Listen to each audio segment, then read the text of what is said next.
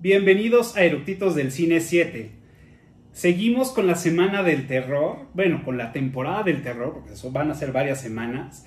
Y esta semana vamos a platicar de una de las películas más consentidas por la gente que ama el cine. Y hoy vamos a hablar del Resplandor, o su nombre en inglés, The Shining.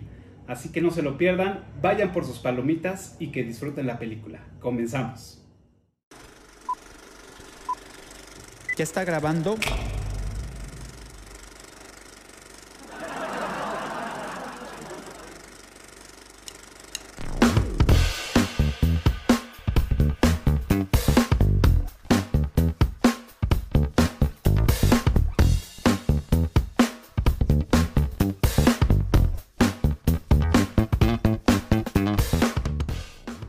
Pues ya estamos a nada de empezar.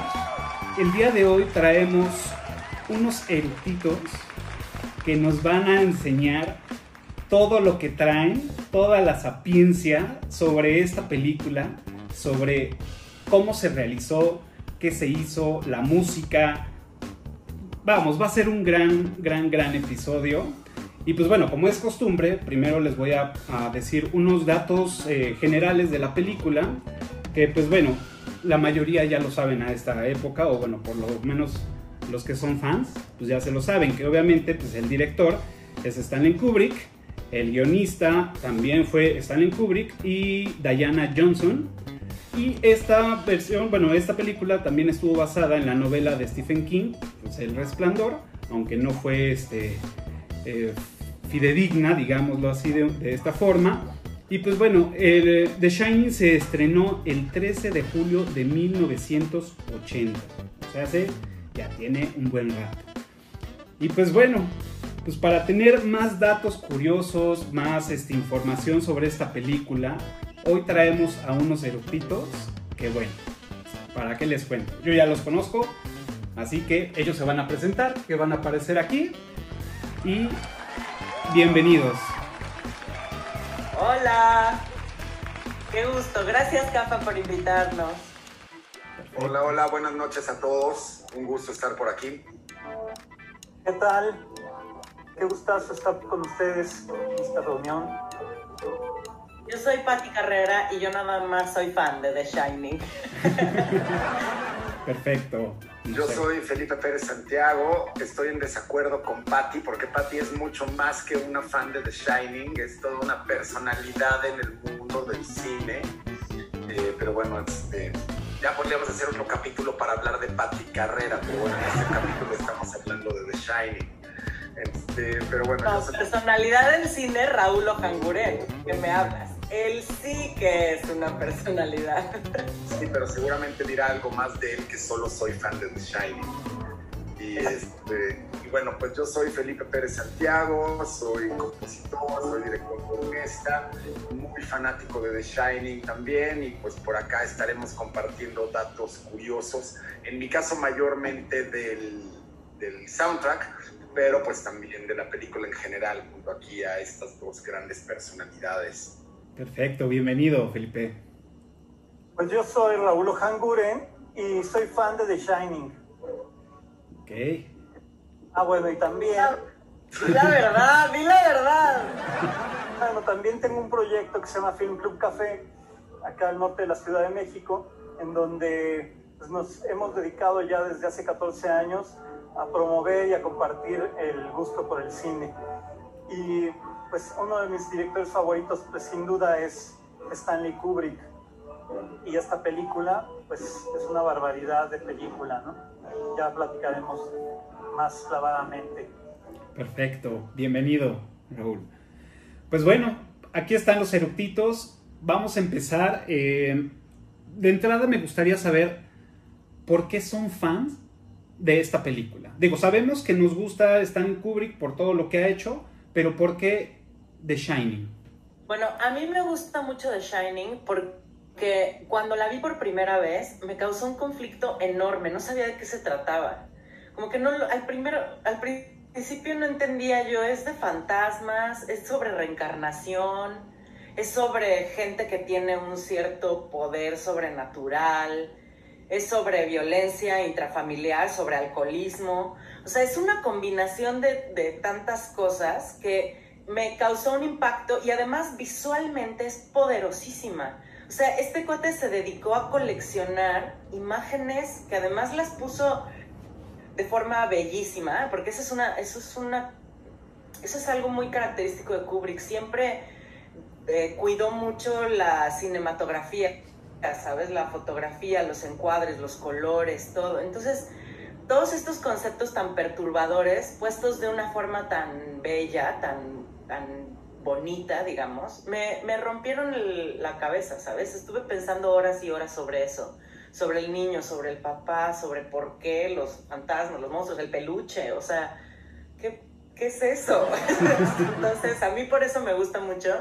Y después empecé a ver, o sea, empecé a descubrir, claro, que estaba basado en una obra, de Stephen King y Stephen King que también está re loco y escribió libros también súper twister. Y bueno, así como que una cosa, cuando empiezas a rascarle a The Shining, o sea, es el cuento nunca acabar, ¿sabes? Vas a seguir rascando y rascando y encontrando cosas y cosas y eso es algo fascinante. Pasan las décadas y seguimos hablando de esto, o sea, seguimos preguntándonos cosas, haciéndonos preguntas. Eso es muy poderoso. Claro. No, bueno, para mí Eh, bueno, de entrada, completamente de acuerdo con Patty, ¿no? Kubrick siempre logró en películas como The Shining, en películas como Clockwork Orange, eh, encontrar la belleza dentro del horror, ¿no? Encontrar la belleza dentro de lo grotesco, dentro, por ejemplo, en el caso de la naranja mecánica, encontrar la belleza dentro de, dentro de la ultraviolencia, ¿no? Y eso es algo que creo que muy pocos directores, muy pocos artistas en general han logrado de una manera tan magistral, que es conmovernos con algunas de las escenas más terribles, más violentas, más grotescas, más horripilantes que uno pueda ver y aún seguir encontrando belleza en ellas, ¿no? Y eso es algo que, insisto, eh, Kubrick es uno de los pocos eh, representantes de la humanidad que ha logrado eso este, tan, tan, de manera tan consecuente, ¿no? Y algo que yo quisiera agregar a lo que dice Patty es que The Shining como puede ser un buen disco, como puede ser un buen libro, como puede ser cualquier expresión artística, incluso una buena comida, lo que sea, cada vez que uno la ve, he tenido la fortuna de verla muchísimas veces, siempre encuentras algo nuevo. Siempre hay algo que dijiste, ay, esto de verdad no lo había visto o no lo había entendido, o es como los buenos vinos, ¿no? O sea, va añejándose y se va convirtiendo cada vez en algo mucho más exquisito.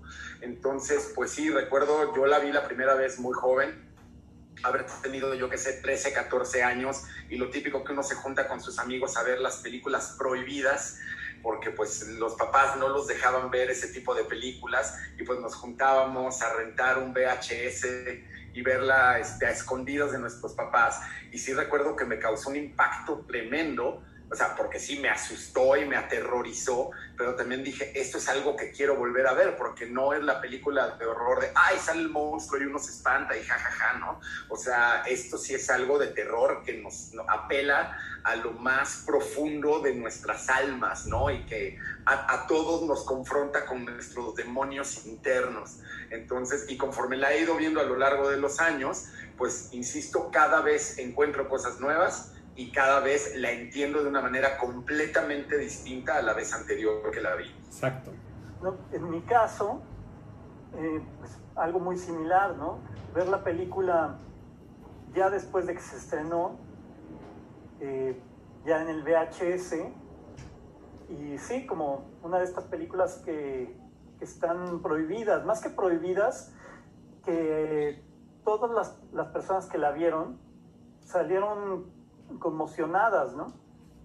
Y pues, querer ver qué es lo que vieron, ¿no? ¿Qué es lo que vieron ellos? Y, cuando te encuentras con esta película, pues te das cuenta de que es un punto y aparte en la historia del cine de horror, ¿no? Yo tuve esta etapa también de adolescente donde quise ver todo, ¿no? Y vi El Exorcista, y vi Halloween, y vi las de Freddy Krueger, y vi todas las películas de horror posibles, ¿no? y todas tienen esta, esta sensación cutre que te da un poco de susto, ¿no? La pura textura y la pura forma en que están realizadas las películas. Pero la de Kubrick es bellísima. O sea, tiene una excelente fotografía que, que, se, que se separa de todo, el resto de las películas de horror de esa época, ¿no? Y, y, y hace esta cuestión como hermosísima que atrae y repele al mismo tiempo, ¿no? Porque tiene esta sensación de la quiero seguir viendo porque estas imágenes están fascinantes, pero me da miedo seguirla viendo, ¿no? Pero sí quiero, pero no quiero. Entonces, esto que, en la adolescencia nos encanta, así es, todo esto que duele y que nos, nos atrae, pues tiene esta película. Y la ves la primera vez y en efecto recibes un mensaje y la ves una siguiente y ves otro mensaje y así 40 años después la, podemos seguir viendo y, y, seguimos encontrando cosas increíbles, ¿no? Yo como pues me hice fan del cine, pues empecé a, a tratar de entender cómo es que esta película funcionaba, ¿no? Y dices, bueno, pues funciona porque Jack Nicholson está perrísimo, ¿no? Y Shelley Duvall también, ¿no? Y qué miedo me dan los dos. O sea, entonces ahí ves la película y ves las actuaciones y dices, no, es que sí, son ellos. Pero la ves otra vez, dices, no manches, es que la música es la que me pone los pelos de punta desde la primera secuencia, ¿no? Donde van en el coche y eso es, o sea, es increíble, increíble.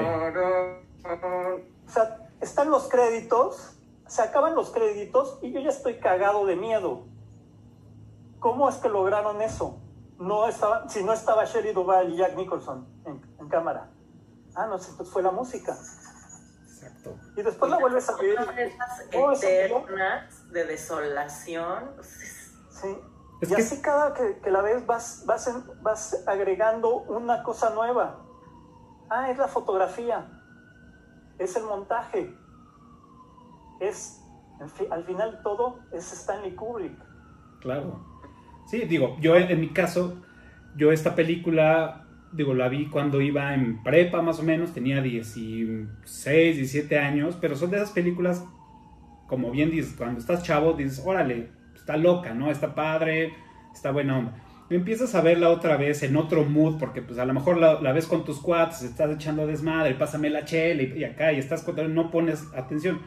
Cuando la compré y la pude ver yo solo en mi casa fue de güey, algo me perdí. Algo, algo no, no, no caché qué, qué, qué está sucediendo. La volví a ver. Y como dicen, empecé a entender otro tipo de cosas. Y más bien también, un poco retomando lo que dice Feli, es empiezas a entender mucho de lo que tú también traes en la cabeza. Entonces empiezas a transformar la película a, tus propios demonios o, a, a, tu mismo sentir. Y entonces eso empieza a evolucionar, evolucionar y cada vez que la ves, que la ves, hasta, bueno, en este un par de años que empiezas a ver documentales, que empiezas a, ver este, eh, temas de conspiración, o sea, varias cosillas que, engloban, entonces ya como que se te hace una onda en la cabeza, pero definitivamente es una película muy bien lograda, que los colores, a mí soy fan de los colores este, de, esa época, me encanta los vestuarios, o sea, todo ese tipo de, de cosas me, gusta mucho y son los que me llaman mucho la atención en una película. Y, como el terror, digo, lo hemos platicado en, los episodios pasados en Annabelle y en, y en El Conjuro, eh, que yo me he vuelto fan de las películas, más de las que te sacan un susto así de wow, sino más bien de las películas que te generan miedo. No un terror así de espontáneo, ¿no? Sino más bien de un miedo, ¿no? Yo también era fan de, bueno, soy fan de las de Freddy Krueger, Brendan Stress, de todas esas, de, de cajón, pero esas que te generan un miedo, que te generan una ansiedad, que tu cabeza está trabajando al mil, eso, puta, yo con eso soy fan. Por eso también me gusta mucho. La comedia del pastelazo es el, el, comparativo. O sea, el pastelazo vendría, o sea, sería el. El susto, la sangre así, o las vísceras, o así, que pues obviamente te van a causar asco, repulsión y terror que te hagan algo así. Sí, exacto. Pero esta película es sobre terror psicológico. O sea, esto es lo que pasa en tu cabeza. El Kubrick está hablando sobre cosas que pasan en nuestra cabeza y que después se proyectan a la realidad. O sea, es una cosa muy rara, güey. No, no sé ni cómo explicar qué le pasaba. Sí, claro. Si le pudiéramos poner un hashtag a cómo afecta esta película a todos, yo diría todos somos Jack Torrance, porque al final creo que hay, hay aspectos de la personalidad de este señor en su psicosis que a todos nos afectan y que aunque sea en un 1%, todos nos identificamos con esa psicosis, ¿no? O con Dani. Con todos. O con la mamá. O, o sea, Ajá, con todos los personajes llega un momento que te Todos los identificas. personajes en general, ¿no? Tiene, tiene toda esa, esa gama donde tú puedes decir, a huevo, yo he sentido un miedo como, como esta, como la mamá, ¿no? O he, o he sido un niño desubicado que no entiende el pedo y que tiene un miedo de- de- a lo desconocido también, ¿no? Y una desesperación también como Jack, ¿no? De decir, wow.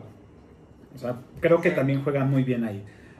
Bueno, ¿y ustedes qué tantos datos curiosos se saben de, de la filmación, de la película, de los actores, de lo que, que tengan ahí que normalmente pues mm, digamos que nadie sabe o pocos saben o, o que no nadie se ha metido a escarbar en- ahora en el internet? ¿Qué nos pueden Yo antes de compartir? a los datos, nada más quería hacer un último este, comentario sobre lo que estamos hablando de estas películas como Nightmare on Elm Street o Halloween, este, por supuesto los super clásicos de John Carpenter, etcétera, y que considerando que The Shining fue estrenada en 1980 y luego viene toda esta, esta generación de lo que en algún momento se le llamó terror adolescente, que son estas matanzas y demás, todas indiscutiblemente de una u otra manera están influenciadas por The Shining. Sí, Claro. aunque caigan en el pastelazo, aunque caigan en, en- en- en el hachazo que corta una cabeza, etcétera, etcétera, de alguna manera todas, eh, sobre todo en los ochentas, digo, ya si nos movemos a Anabel o al Conjuro, películas más, más para acá, noventas, dos miles, eh, es inevitable ver en cualquier película de terror, eh, seria o no seria, la influencia, a mi gusto, de dos grandes películas, de The Shining y del Exorcista. O sea, no, no, no pueden escapar. A lo mejor ya este, películas mucho más para acá, como Midsommar, por ejemplo, que ya es un terror muy nuevo, muy vanguardista, a lo mejor ya se escapan un poquito de la influencia, pero creo, y entre comillas, ¿eh? Claro. pero creo que todo el error, el, el, el- iba a decir terror y horror, y dije error, no, todo el terror desde el 81 hasta prácticamente ahora está influenciado por esas dos películas. Claro, ¿no? Y que de ahí se dispara mucho lo que llaman el slasher, ¿no? Que es muchas películas de, de, de- de- de cuchillo, de matanza grupal, ¿no? A, a- a, este, adolescentes, que es lo que veíamos en Viernes 13 y en todas estas películas, ¿no? Exacto. Bueno, sobre el hotel, el asunto con el hotel es que en realidad, o sea, la historia cuenta que Kubrick se quedó a dormir en este hotel y se levantó con una pesa de una pesadilla. Creo que soñó que a su hijo algo le pasaba, como que lo perseguían o, una, o a una fuerza sobrenatural o que te diga, algo así, o sea, algo pasaba sobrenatural con su hijo, se despertó después de la pesadilla y entonces como entre eso y otras cosas y el hotel en el que estaba, se inspiró para escribir The Shining.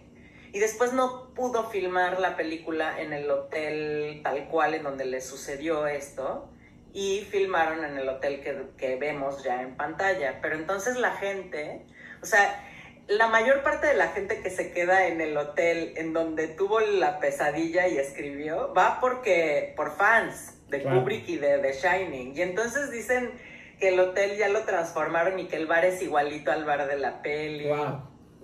O sea, te contestan así con líneas de la película, esas con como partes del diálogo.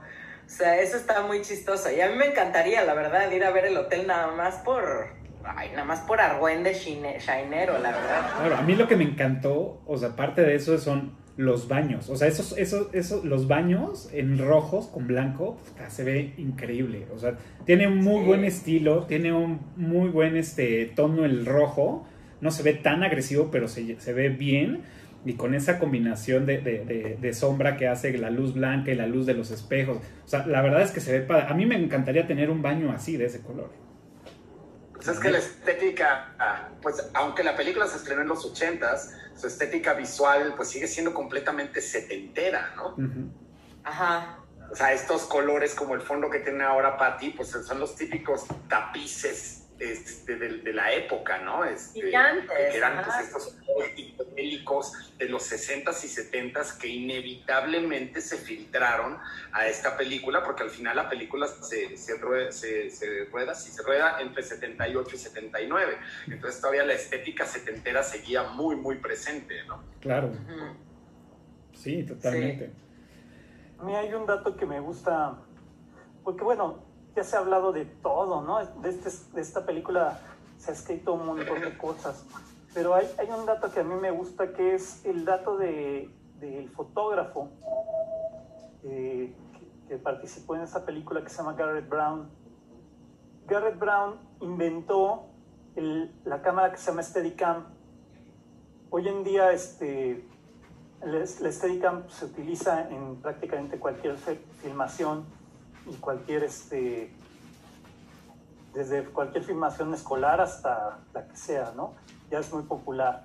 Y para los que no saben qué es una Steadicam, es una, es una cámara que, está, que tiene una base que se puede, que se coloca eh, colgada al cuerpo y, por unos, unos, unos niveles la cámara se estabiliza y la puedes, puedes cargar una cámara muy pesada de una manera muy sencilla y puedes avanzar con ella sin que se sientan tus pasos. Al, como, muelles, ¿no? ajá, entonces eh, es, una, es una cámara que se utilizó para esta película porque Kubrick, que fue fotógrafo y toda su vida vivió fascinado con la fotografía, y tenía una colección de cámaras increíble que anda, anda, en gira en, en, esta exposición que hace, que está haciendo de él. Y pues él era, pues le gustaba estar en la vanguardia de la fotografía. Dicen los fotógrafos que trabajaron con él que pues era una gran responsabilidad trabajar de fotógrafo de Kubrick, porque este cuate sabía todo, ¿no? Si, si, no, si no hacía él la foto era porque tenía otras cosas más importantes que hacer, ¿no? Pero que estaba así, ¿no?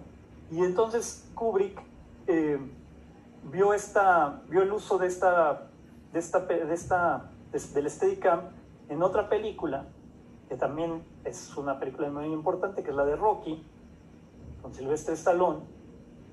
Y es, en Rocky es la primera vez que se utiliza el Steadicam este, en una película comercial.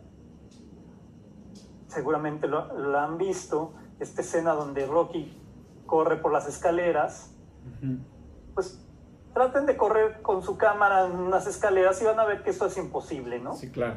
La forma en que se ve.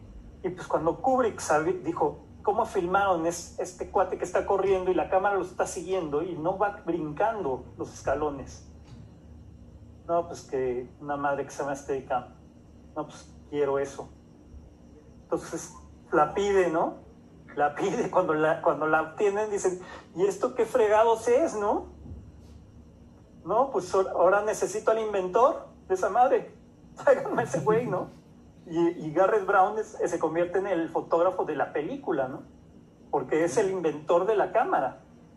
Entonces, ese, ese es un detalle como super geek para los fotógrafos que me parece increíble porque cuando ves esta película, bueno, yo cuando la vi también decía, estas escenas, ¿cómo las hicieron, no?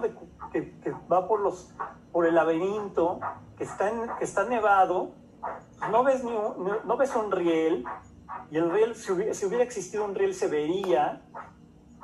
¿Cómo lo hicieron, no?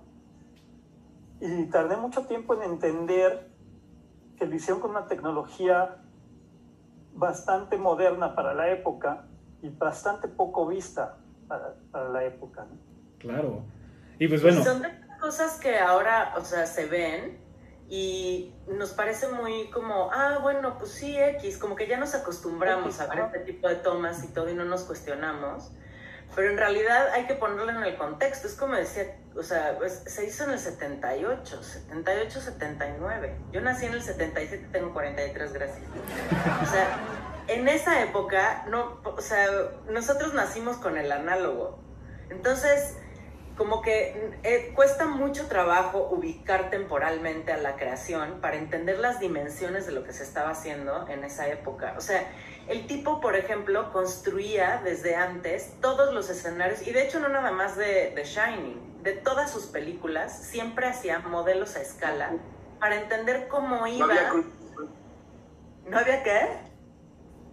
Perdón, no había green screen como ahora, ¿no? Ajá. No había green screen, ni había mode- eh, programas de modelaje de, para entender, ¿sabes? De, ma- o sea, maquetas virtuales. No existía, tenías que hacerlo tal cual con cartón y con la loca para ponerlo todo y entender cómo iba a funcionar y las dimensiones. Eso no lo, no lo vemos, cuando vemos una película ahorita no nos cuestionamos esas cosas, pero todos los problemas a los que se enfrentó, ¿cómo le hizo para grabar en ese clima? Claro. No, y, y me- y retomando un poco lo, lo que dicen, digo, no sé si utilizó esa, esa, esa cámara, pero es en la, en la escena donde va este, Dani en su triciclo, Sí, que tuvieron que exactamente. utilizar una carretilla para poner al otro güey y, y hacer una toma como más a nivel cancha, dirían, para poder seguir a, a Dani en el, en, el, en el triciclo, ¿no? Sí, ahí, ahí utilizaron el Steadicam y pues uno no, no, no entendía cómo, cómo habían hecho eso.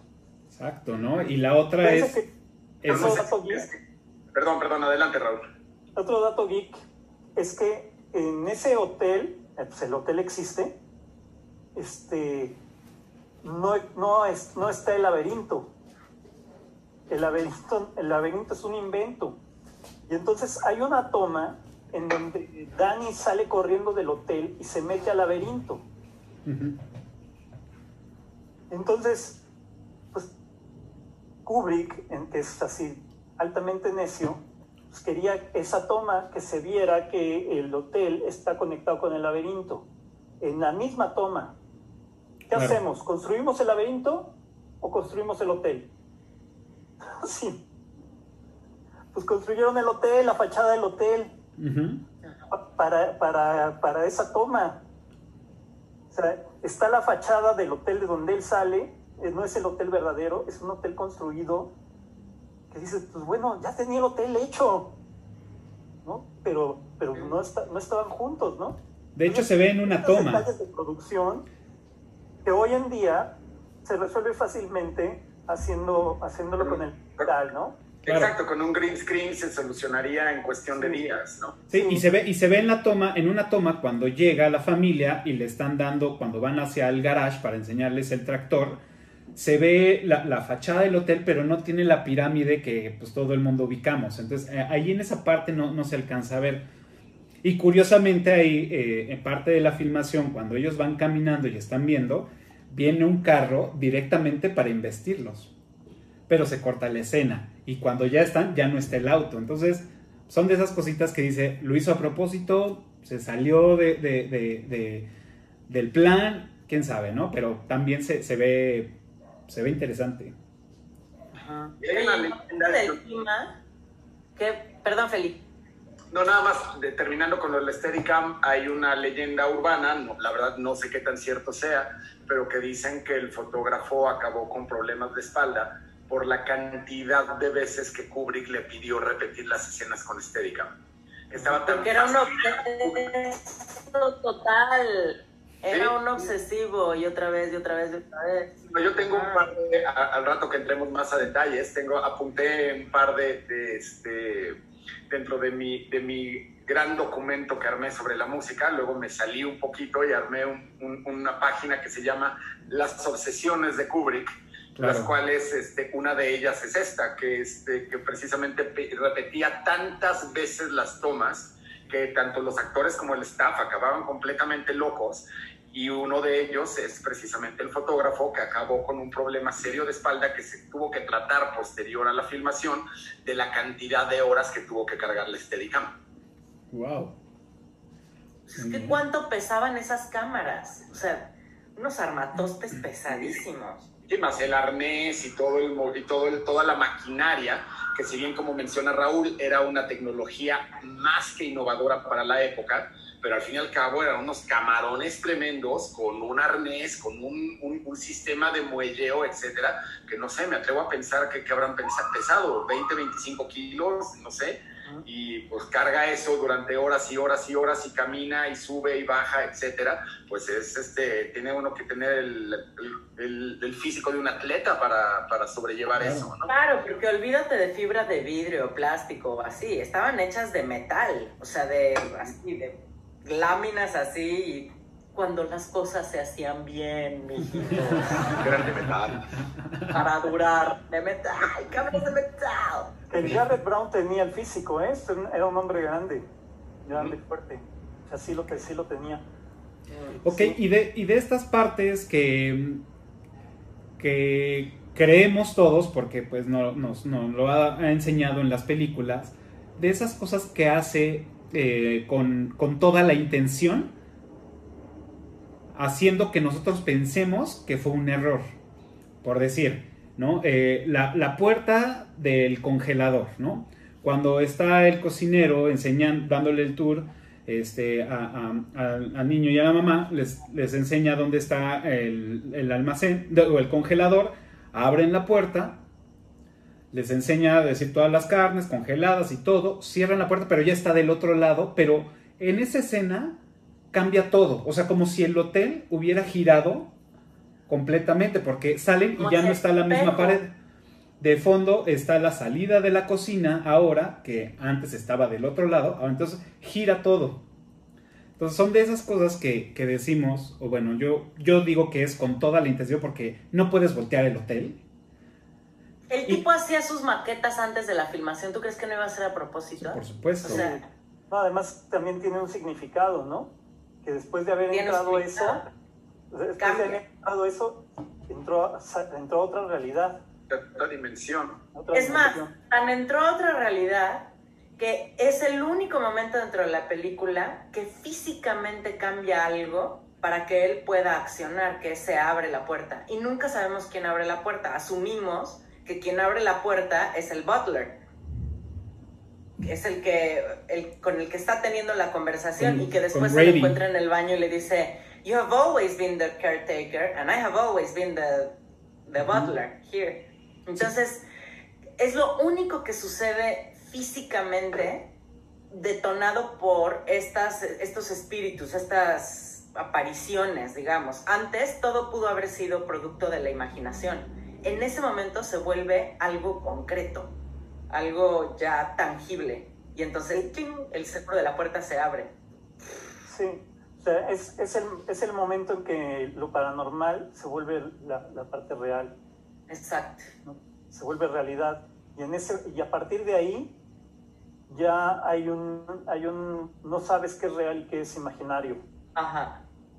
Sí, o, o sea, creo, que, creo que es la primera vez que se toca en el cine también, es muy interesante esto, porque también es la primera vez que se toca en el cine algo como, en el cine algo como la multidimensionalidad, ¿no?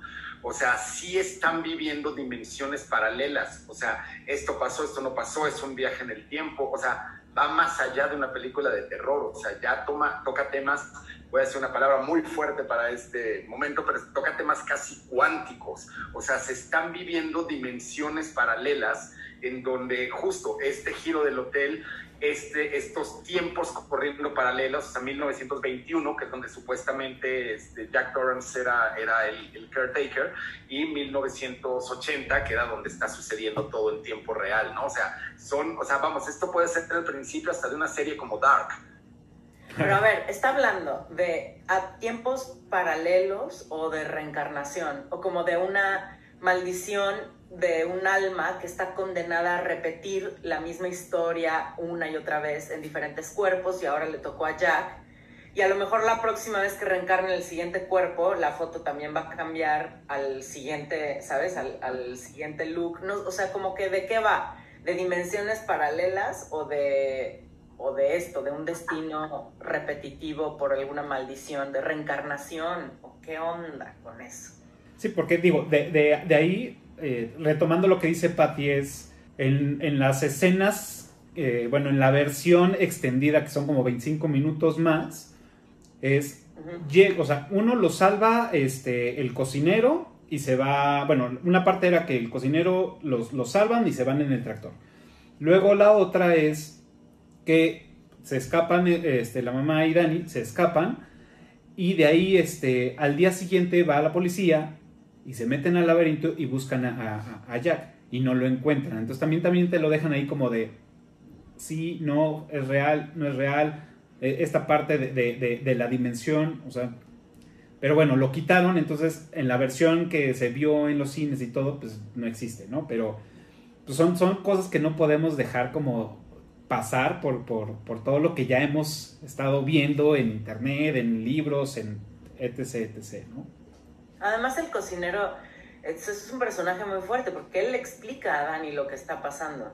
O sea, en un momento él le dice, a ver, esto, tú tienes un don y este lugar tiene un don parecido al tuyo. O sea, las cosas y las personas pueden tener este tipo de don.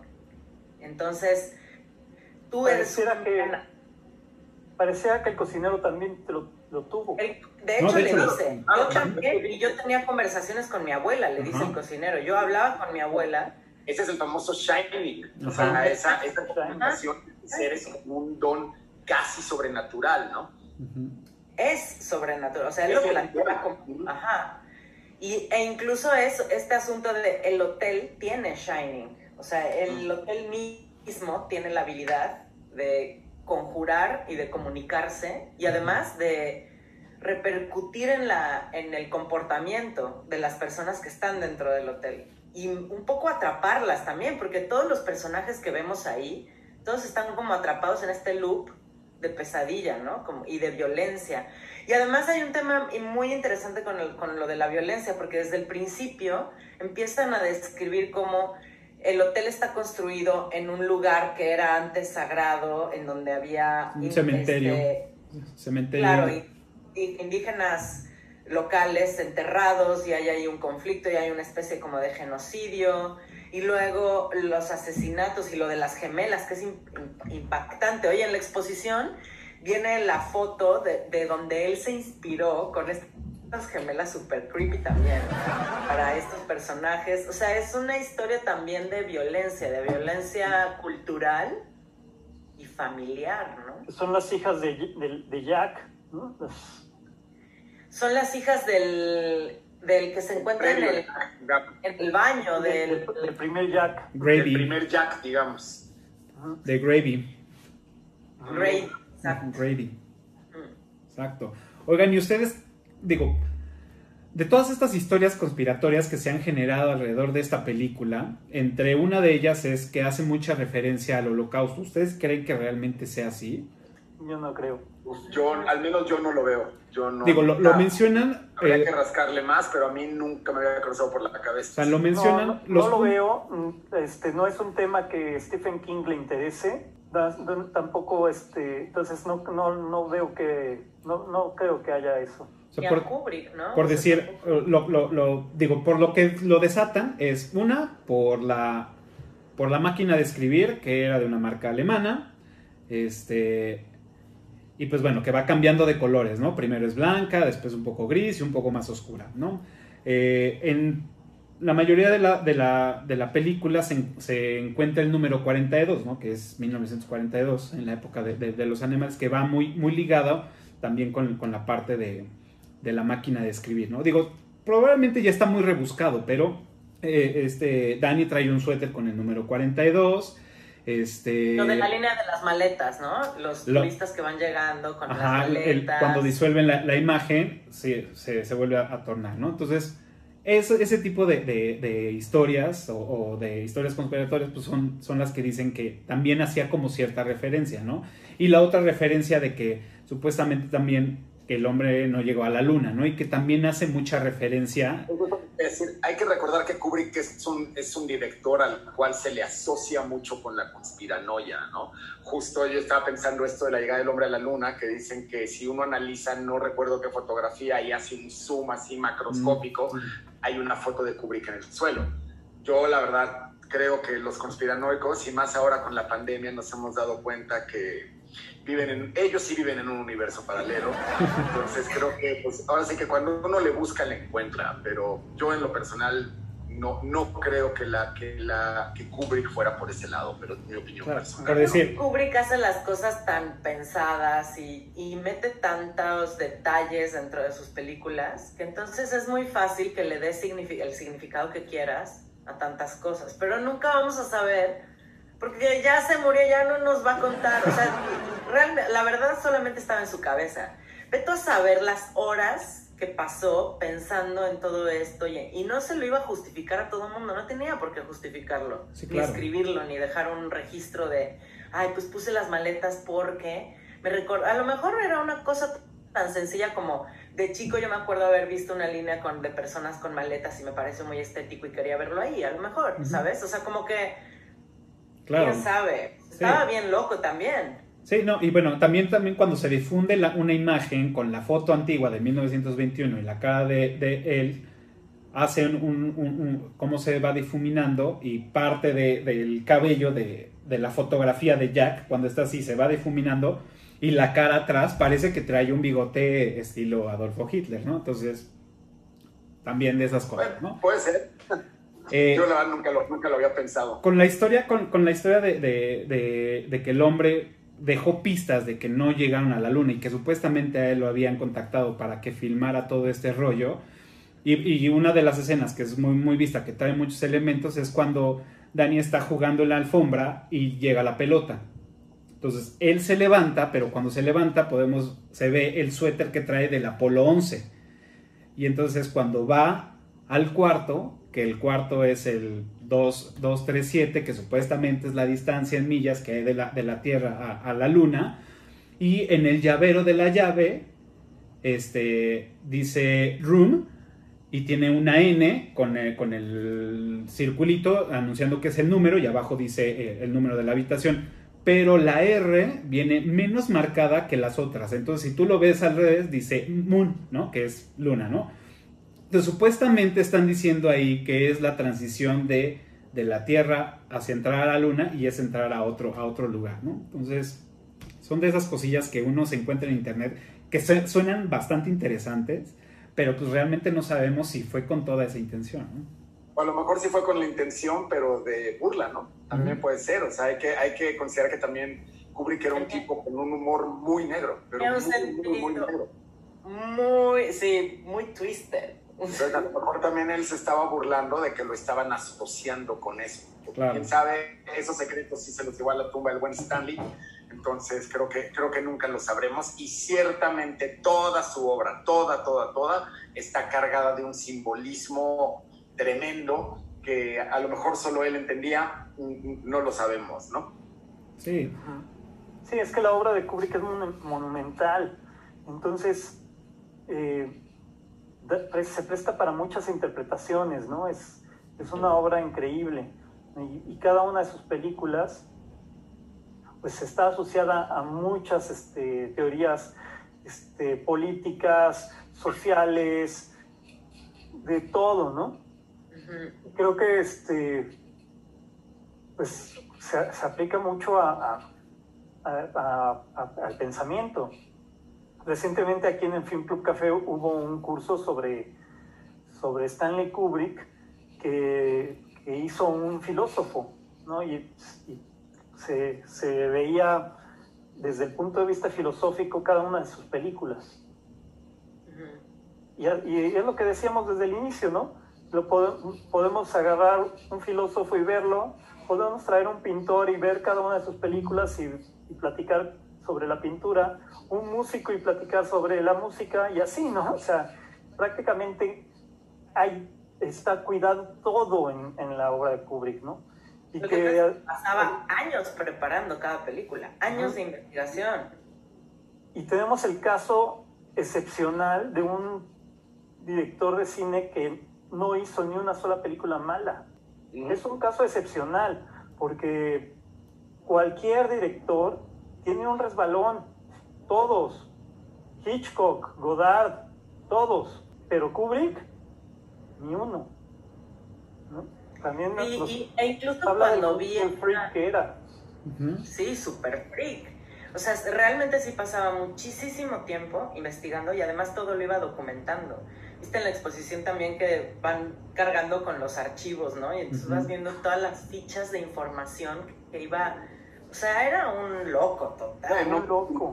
Además, era un hombre verdaderamente que, se devoraba libros este, y, e investigaban bien, muy bien los temas que iba a tratar, ¿no? Claro. Ahora, está grueso que, o sea, Stephen King haya odiado tanto la película, ¿no? Y que haya hablado tan mal durante tanto tiempo de la película. Pero, o sea, como que yo entiendo que, o sea, qué mala, digo, entiendo que se haya molestado porque no, porque no respetó la naturaleza del personaje principal, porque parece que ese fue su, su, su mayor motivo, pero como que se la tomó demasiado, no sé, como todo el tiempo estuvo hablando sobre eso, ¿no? Yo sé por qué. Eh, la, el Resplandor es la, es la novela más personal de Stephen King. Claro, habla sobre él, ¿verdad? Habla sobre él y su padre. Su padre era alcohólico este, y, lo maltrataba supuestamente y, lo traumatizó, ¿no? Entonces, la, la, novela no hay, no hay paranormal, es alucinaciones eh, de delirium tremens no, o sea, no es una novela de terror. ¿no? o sea, sí es del terror, pero del terror del, que tiene que vivir con un padre alcohólico. Pero además un poco como que planteaba que el padre sí era alcohólico, pero en el fondo era un buen hombre. Nada más estaba envuelto en este vicio que lo transformaba, pero que en esencia era una buena persona, digamos, ¿no? No es que fuera... Sí. Y en la película solamente hay una escena donde Jack Nicholson toma. Es cuando va al bar. Cierto, porque lo que, yo, lo que yo tengo entendido es que era un alcohólico en recuperación. Y si bien el hotel no tenía alcohol disponible, entonces él incluso en ese, en ese este, digamos, en esa recuperación, en esa, así que como le dicen vulgarmente, en el mono de no tener, este, de no tener alcohol, también sufre estas alucinaciones de que él está bebiendo, ¿no? Y, o sea, realmente aquí queda la pregunta, pero según yo, en la realidad del personaje de Jack Torrance, él no bebe ni una sola gota de alcohol mientras sucede todo esto. El alcohol lo bebe en su imaginación. Pero pues para un alcohólico en recuperación, pues me imagino que será muy común justamente el tener estas fantasías de estar bebiendo, ¿no? Claro. Sí, en, en esa escena donde él va al bar y lo atienden así como de pues, que viene diario. ¿no? ¿Qué le voy a servir? Pues lo de siempre, ¿no? O sea, ya, ya, se la saben. Sí, que le dice, eres el mejor cantinero desde Timbuktu hasta no sé dónde, o sea, como ya conociéndolo, como reflejando a, a, donde él iba a tomar, seguramente, ¿no? Y, y, llega a platicarle sus problemas al cantinero y el cantinero le da una, solución, una gran solución mátalos. Exacto. Es el que le dice, ¿por qué no te deshaces de ellos? Es lo que yo hice. Les, le dice, disciplínalos, ¿no? Disciplínalos, ¿eh? ¿no? Claro. Entonces, también es, el, es el cantinero, es el alcohol, el que le dice, la, solución es esta. El fantasma de su alcoholismo, ¿no? es el fantasma del alcoholismo, exacto. Entonces, eh, se puede entender bien la novela que, sí es otra cosa, ¿no? y, bueno, se, se, lo tomó personal, pues sí se lo tomó personal, ¿no? O sea, era personal, claro que era personal la, novela, ¿no? Claro. Pues claro que se enojó. Sí, también que también tenía ahí como unos tintes de, de, abuso, ¿no? Hacia, hacia Dani, supuestamente, este, abuso sexual y todo. Eh, y parte de, de, lo, como lo reflejan es cuando llegan al hotel y él está sentado este, desayunando un sándwich y leyendo una revista. Le hacen un, acercamiento a la revista y la revista es Playgirl y, vienen ahí como, o sea, una revista para adultos y viene también un artículo eh, dirigido hacia, hacia, el, hacia el abuso infantil, ¿no? Entonces, pues dices, bueno, en la escena está leyendo en su trabajo y llega el que es su jefe leyendo una revista así, o sea, ¿Qué, pasó ahí, no? Sí, es la aparición de, su amigo imaginario, que, se llama Tony, que habla con él, que es el dedo. La primera vez que, que- que él empezó a hablar con este amigo imaginario fue después de que el papá lo, lo agredió. Exacto. Entonces, pues sí podemos pensar que, que son parte de un trauma, ¿no? Un escape de la realidad, Un ¿no? escape de la realidad. Exacto. Pero ese escape, pues este amigo le, le recuerda lo peligroso que es el papá. ¿no? Es, es, el, es. Tony el que, le, el que le muestra el Red Room Sí, antes de pasar, ¿no? sí, sí. sí. Oye, ¿y ustedes vieron la serie que hizo Stephen King después de The Shining, como para sacarse la espina? Sí, No, pero tengo entendido que es muy mal lograda. malísima, malísima porque, bueno, técnicamente no está bien lograda, está hecha para televisión, es una miniserie, pues es como un, es como una película un poco larga, de tres horas, algo así. Sí, Está son cuatro capítulos, tres, ajá. Sí, no me acuerdo bien, pero sí no, este, no, es, no está nada, nada, nada bien hecha, pero fue, fue la forma de Stephen King de decir, este es The Shining, Ujú. Ujú. se llama Stephen King's The Shining. ¿no? Esto es lo que es The Shining, pero pues ya no quiero estar hablando de Kubrick. Claro. Claro. Habrá hay que pensar que, bueno, si, si Kubrick era un ególatra, pues Stephen King no se quedaba atrás. No, pues O sea, para, cuando, para el momento en el que Stephen King escribe The Shining, ya era un, un, un autor que, que era un autor bestseller en todo el término de la palabra, o sea, que vendía millones de copias de sus libros.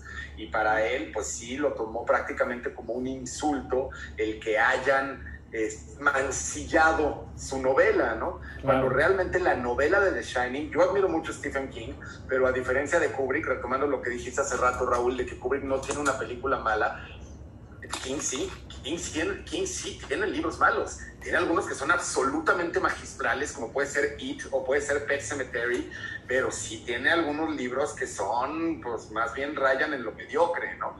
Y honestamente no he leído The Shining, pero tengo entendido que era una novela bastante así, así, ¿no?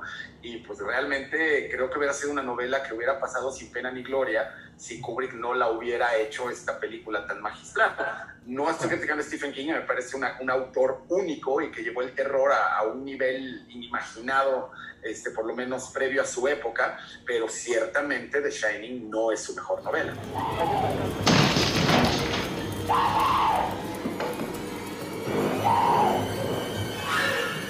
Here's Johnny.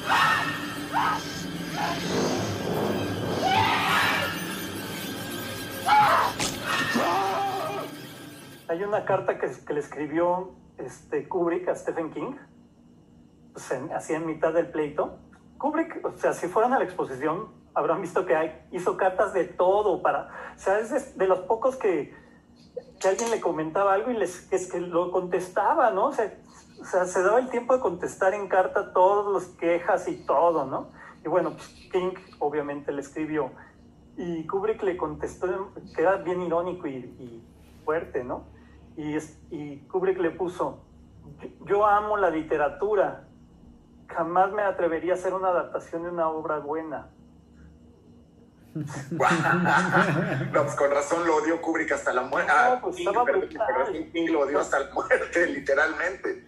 Claro. No, pues, muy, muy fuertes sus, sus comentarios, ¿no? Pero, y así eran muchos, ¿no? Y Pues- varias de estas cartas pues, están en la exposición y pues, lo, lo leías y dices, ¿qué onda con este cuate, no? Pues digo, hay un- Peleándose contra productores y contra quien se le pusiera enfrente, ¿no? Hay una escena. Hay una historia, perdón, muy interesante sobre esto mismo, que o sea, Kubrick, eh, para él sus guiones eran sagrados, ¿no? Y seguro conocen la historia de que a Kubrick en algún momento le coquetearon con la idea de hacer él la película del exorcista, cosa que, bueno, hubiera sido algo impresionante, ¿no? Pero una de las muchas razones por las que la, la, la rechazó es porque él preguntó que si podía meterle mano, pero meterle mano, o sea, tasajear el libro li- original de William Peter Blatty. Ujú. Y cuando le dijeron no, porque ese libro tiene derechos con no sé qué, bla, bla, bla, o sea, era un rollo mayormente legal que Patty seguramente hubiera resuelto en un par de días. Pero este, en, en aquel entonces no había una Patty que resolvía esos issues legales. Y, este, y, y que William Peter Blatty y su editora le dijeron, no, lo vas a filmar, fidedigno al libro. Y que fue cuando Kubrick dijo, no, entonces yo no filmo El Exorcista. Es, es una historia tremenda, porque imagínense qué hubiera pasado si Kubrick hubiera filmado El Exorcista, ¿no? Sí. También le, le propusieron hacer El Exorcista 2. Ujú. ¿Ok? Y dijo, Menos. Sí, menos. no. Menos. Claro. ¿Cómo va a ser Claro. la segunda parte de una peli, no? Claro. Sí, no. Y parte de, de esa riña que traía con King, pues bueno, se dice que eh, hay una escena donde ya va el cocinero hacia el hotel y se encuentra, hay un choque, donde hay un tráiler encima de un bochito rojo, donde originalmente en la, en la novela de Stephen King, Jack tenía un bochito rojo, pero él lo puso amarillo. Entonces, haciendo como referencia de, sí, güey, o sea, ahí está tu carro abajo de un tráiler, ¿no? Y lo mío es el bochito, ro- el bochito amarillo, ¿no? El tuyo ahí está. Haciendo como esos... Pu- Puede ser que sí, ¿eh? porque King, o sea, es- este Kubrick estaba tan loco y metía mensajes tan así en todos lados que a lo mejor sí, todos eran hints que no importa, a lo mejor ni siquiera le importaba que lo captaran o no. Es un chiste personal, ¿sabes? Hacía chistes para sí mismo. De acuerdo. Yo lo haría. Si tuviera todo eso, lo- por supuesto lo haría. O bueno, o a lo mejor como hay, un, hay una entrevista que le hacen a David Lynch, que también ciertamente sigue toda esa línea directita de Kubrick, directitita, y en, en la película de Lost Highway hay una escena donde está uno de los personajes, el mecánico, que está como, en, es una toma donde está soleándose y no sé qué, y es como una toma bastante larga, con un bossa nova de fondo, y que está el tipo en un jardín muy colorido soleándose, y que hubo millones igual de análisis y que esto es el tipo antes de la transformación y que, bueno, los análisis que siempre se hacen a posteriori. Y cuando le preguntaron a David Lynch que que por qué había filmado esa escena, dijo, porque tenía ganas, punto. O sea, no tiene ningún significado para la película esa escena. Entonces, podría haber sido también el caso de Kubrick, que simplemente en ese mundo interno que él tenía dijera, esto me gusta, lo filmo, ¿no? Y le saco una foto a unas galletas marías y lo pongo dentro de mi película. ¿Por qué? Porque se me pega mi gana, es mi película. Hace rato iba a decir lo del clima, ¿no? Porque realmente creo que el 80% de la nieve no era nieve. O sea, mandaron traer camiones y camiones de esta otra cosa, no sé ni qué material es, pero fue una, o sea, como construir, imagínate las toneladas que debieron de haber puesto del material este. No sé qué es, a ver, tú, tú qué le sabes. Era sal al con no sé qué otra ¿Qué, madre. Raúl? No, no tengo idea, pero sí, sí, he leído, sí he leído que sí, o sea, que ni siquiera está nevado ahí en esa zona. Ajá. Sí, es sal con otra cosa, le ponen otra cosa y se, y se hace esto. Por eso también no se ve que, que estén sacando vaho, ¿no? Cuando son las escenas. Sí. Una, otra diferencia que me sé que de, con el libro es que en el libro no, es, no está el laberinto. Ujú. No, son figuras. Son figuras de, o sea, cortadas así de, de árbol. Ar- arbustos de... Para Pero hacer las figuras como que van van volviendo a Dani loco, son las figuras que le hablan, ¿no? Y que le, le- lo están así. Sí, lo están acechando. Hay una, hay una de un león. Hay una de un Ajá. león que ya es como lo, lo persigue. O sea, eso en el libro, o sea, sí lo, sí lo, lo, lo, lo hace tan bien que sí te lo imaginas cómo están cobrando vida los arbustos de, de animales y el león empieza atrás de él. Puta. Está, está buena esa parte. Me, me gusta mucho también el símbolo de, pues, de, de meterte al laberinto, ¿no? Ya que, Sí. ya que la película es un laberinto, pues, el escape es así, meterse en este laberinto mental y este, fantástico, ¿no? E ir, ir tratando de escapar, ¿no? Y Danny pues, se sabe mejor el laberinto que Jack, y Jack se queda enredado en, su propio, en, est- en esta propia, en esta propia pérdida mental, ¿no? también es muy simbólico cómo es que Dani lo, lo evade, ¿no? ¿Se acuerdan? Que hace las marcas, Pasa por sus propios pasos hacia ah, atrás. echa hacia atrás, ¿no? O sea, va hacia el pasado. Ajá. Y, y- y así es como escapa, porque Jack no sabe distinguir entre el presente y el pasado, ¿no? Ok. Él está atrapado en eso. Sea, Claro. Este personaje está atrapado en, en- en ese, en ese espacio. Y, y el niño sabe poder, sabe escaparse en el tiempo, ¿no? O sea, es una metáfora bien bonita sobre, sobre toda la película. Claro. Y esa última imagen de Jack así congelado, como que no sabe si está muerto o no, o está congelado en el tiempo y luego qué va a pasar, o sea, como que sigue con la expresión así tan, tan vívida. Es una cosa muy extraña, causa una sensación muy rara verlo así. Impactante, tremendamente impactante. Claro. Oye, pero platícanos de la música, Felipe. A ver, sí, eh, precisamente a eso quería entrar. Con todo gusto, este, intentaré ser muy, muy este, breve porque obviamente pues, Kubrick también, su música es algo que caracteriza muy cañón sus películas, ¿no? Porque más el tipo era tremendamente melómano y tenía una cultura musical amplísima, ¿no? Entonces, literalmente lo escribí porque no quería que se me fueran algunos detalles, lo voy a leer, pero interrúmpanme cuando quieran con cualquier dato o lo que sea, ¿no? Pero bueno, voy rápido. La música originalmente se le comisiona a Wendy Carlos, que además Wendy Carlos es una compositora de música electrónica de los 70s, eh, nacida como Walter Carlos, pero luego se llama Wendy porque se, se hace mujer, y que fue muy conocida en los 70s porque hizo versiones con sintetizadores análogos, mayormente en este sintetizador Moog, sobre los grandes clásicos, ¿no? Y digamos lo que la lanzó a la fama es un, un álbum llamado Switched on Bach, donde muestra las versiones de algunas de las, piezas más icónicas de Johann Sebastian Bach, ¿no? incluyendo los conciertos de Brandenburgo, incluyendo la famosa este, tocata y fuga en re menor, la que conocemos como de Drácula, que pues, es, una, es una tocata para órgano de Johann Sebastian Bach, pero las hacen estas versiones análogas. ¿no?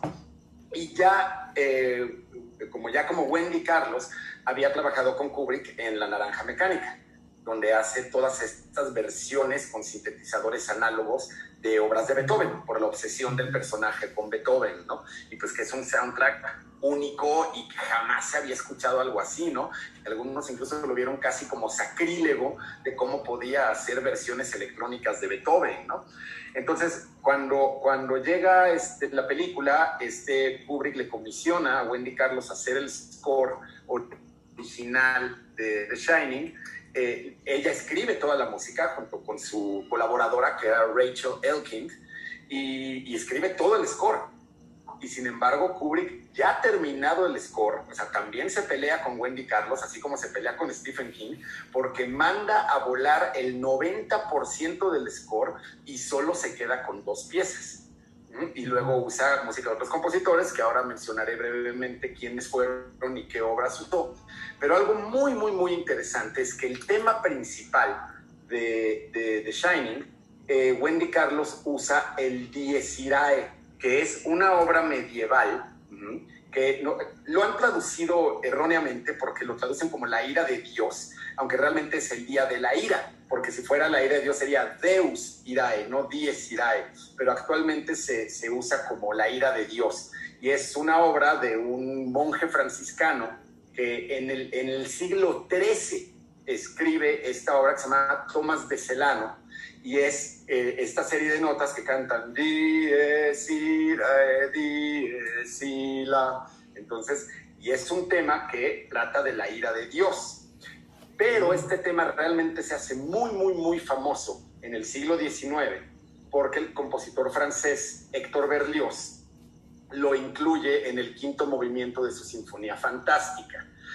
Ahora, esto es muy, muy interesante, de intentar ser lo más breve posible, pero es que es interesantísimo la influencia de Berlioz en el cine, porque Berlioz era un tipo que era tremendamente obsesivo, hablando de obsesivos como Kubrick, pero tremendamente obsesivo, y eh, en su escritura, en su vida, etcétera, y siendo muy joven se enamora perdidamente de una actriz que se llamaba, ahora les digo cómo se llamaba la, la chica, Harriet Smithson, que era una, una este, actriz inglesa.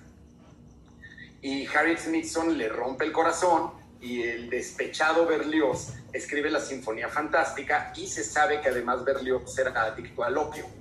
Entonces, eh, la obra la escribe bajo la influencia del opio y son cinco movimientos. En los primeros tres se habla del amor y escenas del campo y todo muy romántico y todo muy hermoso, pero una vez que la, la, este, digamos, el amor de este compositor, que está, es prácticamente autobiográfica, la Sinfonía Fantástica, lo, le rompe el corazón, eh, en su sueño de opio en la Sinfonía Fantástica, no en la vida real, mata a su amada.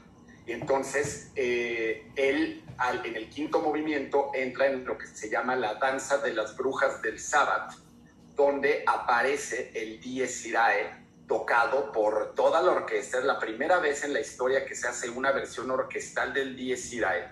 Y entonces empieza con estos metales tremendamente agresivos. Empieza el pam, pam, pam, pam, pam, pam, pam, pam, que además se ha usado en la historia del cine bueno, se ha usado este, desde grandes compositores del cine, o sea, eh, Mozart lo usó en su también lo utiliza, este, híjole, aquí tengo un, pequeño este, apunte que me hice. Mozart, Britten, Borjak, Verdi, Stravinsky lo usan en sus requiems e incluso Zbigniew Preisner, el compositor de todas las películas de Kieslowski, lo usa en el requiem que le escribe a Kieslowski cuando muere. Entonces es un tema muy recurrente. Pero lo más interesante, la aportación de Berlioz al cine, es que él crea un, este, un término, acuña un término que es el ide fix, o sea, la idea fija, que realmente se puede traducir como la fijación. Y esa fijación, ese ide fix, es lo que posteriormente Wagner también llama como el leitmotiv un término que se usa mucho en la música para cine, o sea, el tema de amor, el tema del héroe, el tema del malo, siendo el mejor ejemplo la marcha imperial de Darth Vader. Cada vez que aparece Darth Vader suena el famoso tam, pam, pam, pam, pam. Entonces, todo eso, toda esa composición de cine, realmente se la debemos a Berlioz y esta idea de la fijación. Él lo llama la fijación por una mujer, pero es la fijación, la obsesión de un tema, ¿no? Entonces, Wendy Carlos lo que hace es que toma este dies irae, o sea, la ira de Dios o los días de ira, y lo transforma en el tema principal de The Shining, lo cual tiene un impacto tremendo porque efectivamente nos estamos enfrentando a la ira de Dios o sea, ¿qué puede ser más terrorífico que enfrentarte a la ira de un ser divino que te está apuntando con el dedo y que te dice a ti, perdón por mi francés, pero te va a cargar la chingada? eso es el dies irae, ¿no? Entonces me parece tremendamente acertado por parte de Kubrick y por parte de Wendy Carlos usar el dies irae como, como tema principal de esta película, ¿no?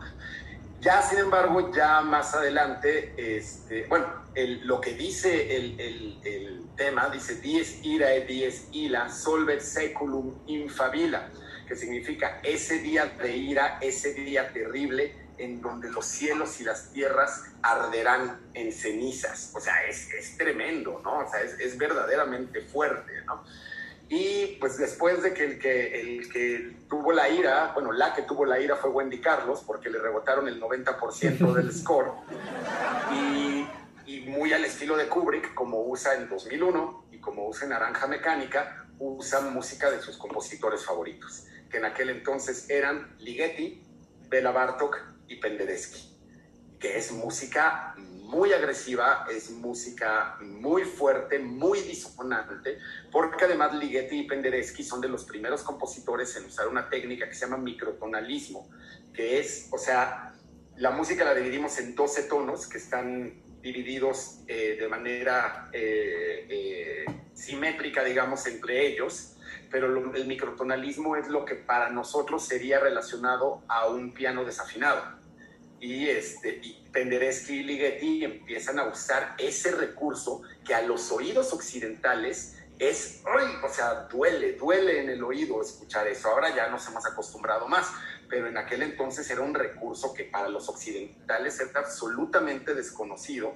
Y entonces estas obras que él escoge de Ligeti y de, y de Penderecki, que son eh, pues mayormente polimorfia, de natura sonoris, eh, Lontano, de Ligeti, pues tienen esta técnica del microtonalismo que a uno, o sea, es, doloroso para el oído que no está acostumbrado, ¿no? Entonces tiene ese impacto psicológico durísimo cuando uno ve una imagen con la fuerza que tenían las imágenes de Kubrick, acompañado por estas técnicas de composición, que si bien no se hicieron para el cine, también gracias a Kubrick abre todo este espectro que actualmente usamos mucho los compositores para cine, que es el microtonalismo para escenas que es, precisamente son de un corte de terror o de angustia o de psicosis, ¿no?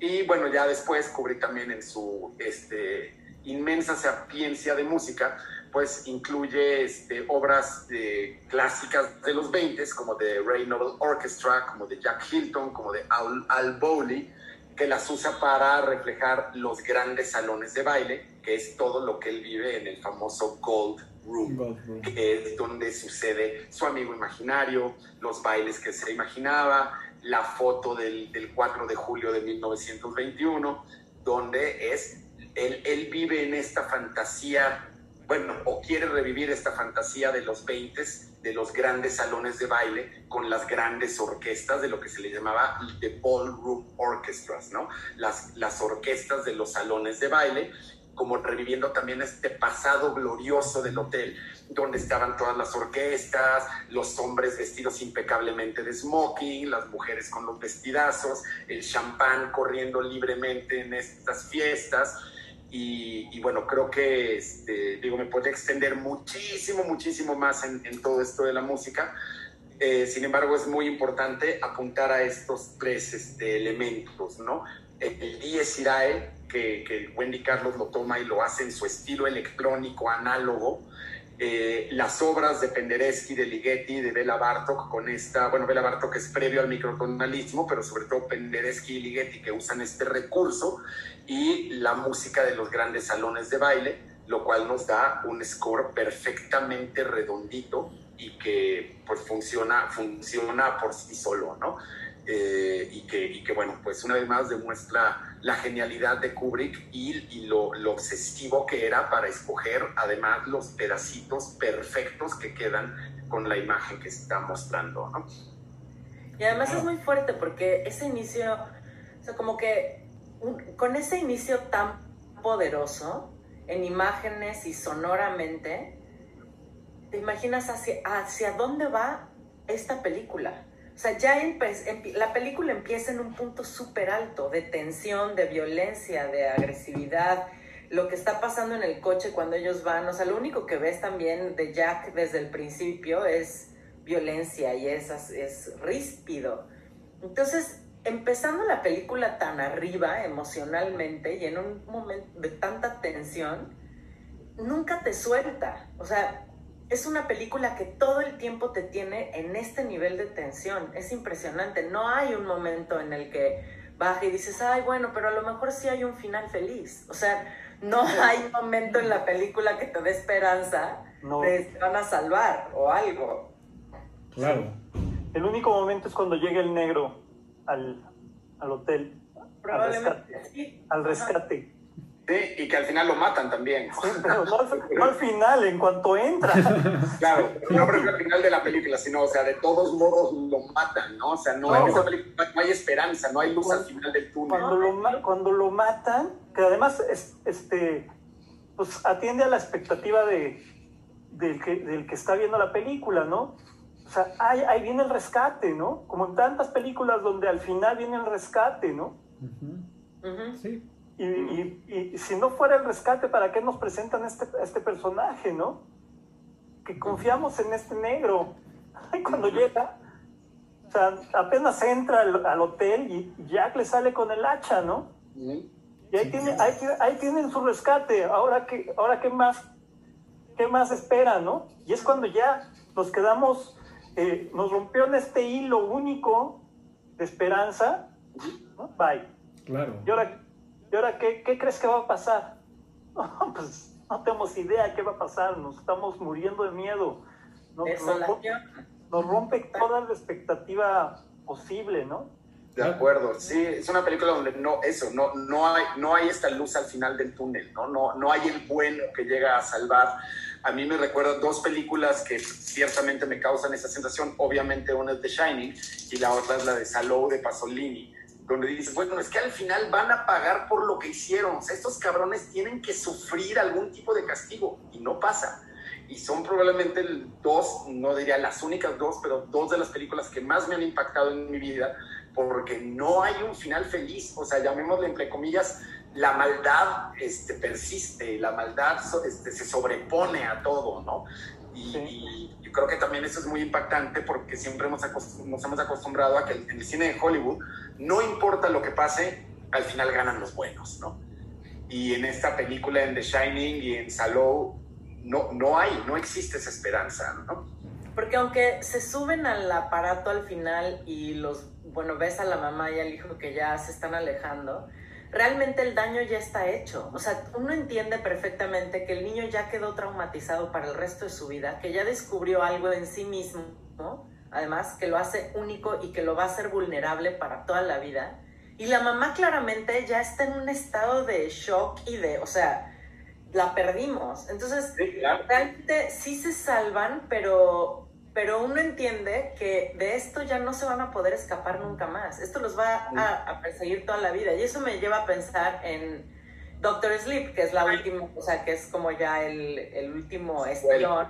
Ajá, que la verdad es una es como un ponche de muchas cosas que no o sea, a mí no me, mató eh sí. me dejó un poquito así como como que le salió medio deslactosada estuvo entretenida o sea estuvo entretenida no, no se agarró tanto de, de, Shining como, como pudo haberse agarrado lo cual agradezco pero estuvo entretenida cumplió su prometido o sea creo que hasta ahí puede estar bien no y retomando un poco lo que dice Patty, es este, de, lo que ya queda, el trauma de, de, de, Dani, de la mamá, o sea, que ya está muy... En la versión extendida, que son esos 25 minutos más, están en el hospital, este, tratando a la mamá, este Dani está jugando o está entreteniéndose en la sala de espera con una enfermera y llega el que es el gerente del hotel y le entrega la pelota que le apareció cuando está en, la alfombra, ¿no? Entonces, pues no acabó, güey. O sea, ahí está tu recuerdo, güey. Mm, sí, vas a cargar con él el resto de tu vida, ¿no? ¿Tú qué opinas, Raúl, sobre Doctor Sleep? Pues yo la, yo la fui a ver sin ningún, sin, prejuicios. Estaba muy emocionado de verla. lo único que sabía es que era un guion escrito por por Stephen King, basado en un libro que él había escrito porque los fans se lo pidieron. No sé si sabían eso. Él, en, su página web puso, ¿cuál es la secuela que quieren que escriba? Si esta o esta otra. Y votaron y ganó pues, la secuela de The Shining. Y entonces él escribió, la, este, es por encargo, por encargo de los fans, imagínense esto, ¿no? Qué nivel también de Stephen King, ¿no? O sea, pues si alguien sabe escribir es él, ¿no? O sea, está muy claro, como decía Felipe, ¿no? Ha hecho, ha hecho buenas y ha hecho malas, ¿no? Pero de que no para, no para. El, mérito está ahí, ¿no? Es un gran Sí, o sea, está, escribe y escribe todo el tiempo, ¿no? Y, y con mucha facilidad, ¿no? Y, y, muy rápido. Y bueno, escribió, escribió Doctor Sleep, la publicó y de inmediato este, le dijeron, hay que llevarla al cine pues él dijo, yo la produzco, obviamente quiero, quiero el dinero entero, y pues hicieron la película. Entonces, digamos que tiene el visto bueno de Stephen King. Vamos a ver, ¿no? Y la película a mí me, gustó bastante. Me parece que, que, Stephen King lo que hizo con la película es este, pues hacer una secuela de la película de Kubrick. O sea, olvidándose ya de, de, sus egos y de si mi libro y si lo que sea, es un remake de la, bueno, es la secuela de la película de Kubrick, no, no de su libro. Ajá, eso a mí me llama muchísimo la atención. Pues, creo que, creo que Stephen King pues, se, quitó el, se quitó el recelo y dijo, no, pues para que, para que pegue es, tengo que escribir la continuación de la película. Y en esta continuación, él retoma los, las cosas que le preocupaban cuando escribió el libro y nos habla bien del, alcoholismo del, personaje. Ya, ya, no ya, no, ya, no se lo pone el alcoholismo en el papá, sino en el personaje de Dani, de Dani ya crecido. Y muchas de las cosas que le interesaban contar las cuenta por fin, ¿no? Es el final que tiene el libro de, del incendio del hotel, que Kubrick se lo brincó, o sea, aquí sí lo vamos a poner, ¿no? Y como que retomó muchas de las cosas que, que, que se habían quedado pendientes y revaloró cosas que hizo Kubrick que estaban bien hechas, ¿no? Al fin de cuentas, ¿no? Y que eso que crearon la leyenda, ¿no? Entonces creo, y, y además nos mete una historia adicional, que es una historia muy parecida a sus pelis eh, cutres, que es una historia casi como de vampiros, ¿no? Sí, eso qué onda. Sí, esa, esa parte a mí tampoco... Sí, o sea, pues esa, es, esa es la parte nueva de, de, de su, de, de, esta película, ¿no? Pero creo que equilibró bien y a mí, fíjense que cuando yo veo, he visto The Shining muchas veces y ya me da cero miedo, ¿no? Porque por, por lo preciosa que es, ¿no? O sea, me encanta admirarla, cero miedo. Pero cuando fui a ver este Doctor Sleep y en esta escena donde van al hotel y empieza la música, yo así de, no mames, no mames, no vayan. Así, gritándole a la pantalla casi, ¿no? No mames, no vayan. ¿Por qué? Porque me estaba llevando a ese lugar que la primera vez que vi me dio miedo. Uh -huh. Y en donde todo sale mal. Y, y, y además yo, en, pues, la película de Shining la he visto muchas veces y ya sé qué va a pasar y ya estoy, lo tengo bajo control. En la película de Doctor Sleep no sé qué fregados va a pasar con estos güeyes yendo al hotel. ¿Por qué tendrían que ir al hotel? Ya no vayan, ¿no? Entonces me dio un miedo que me encantó tener, ¿no? El miedo a The Shining que, que tuve la primera vez que la vi.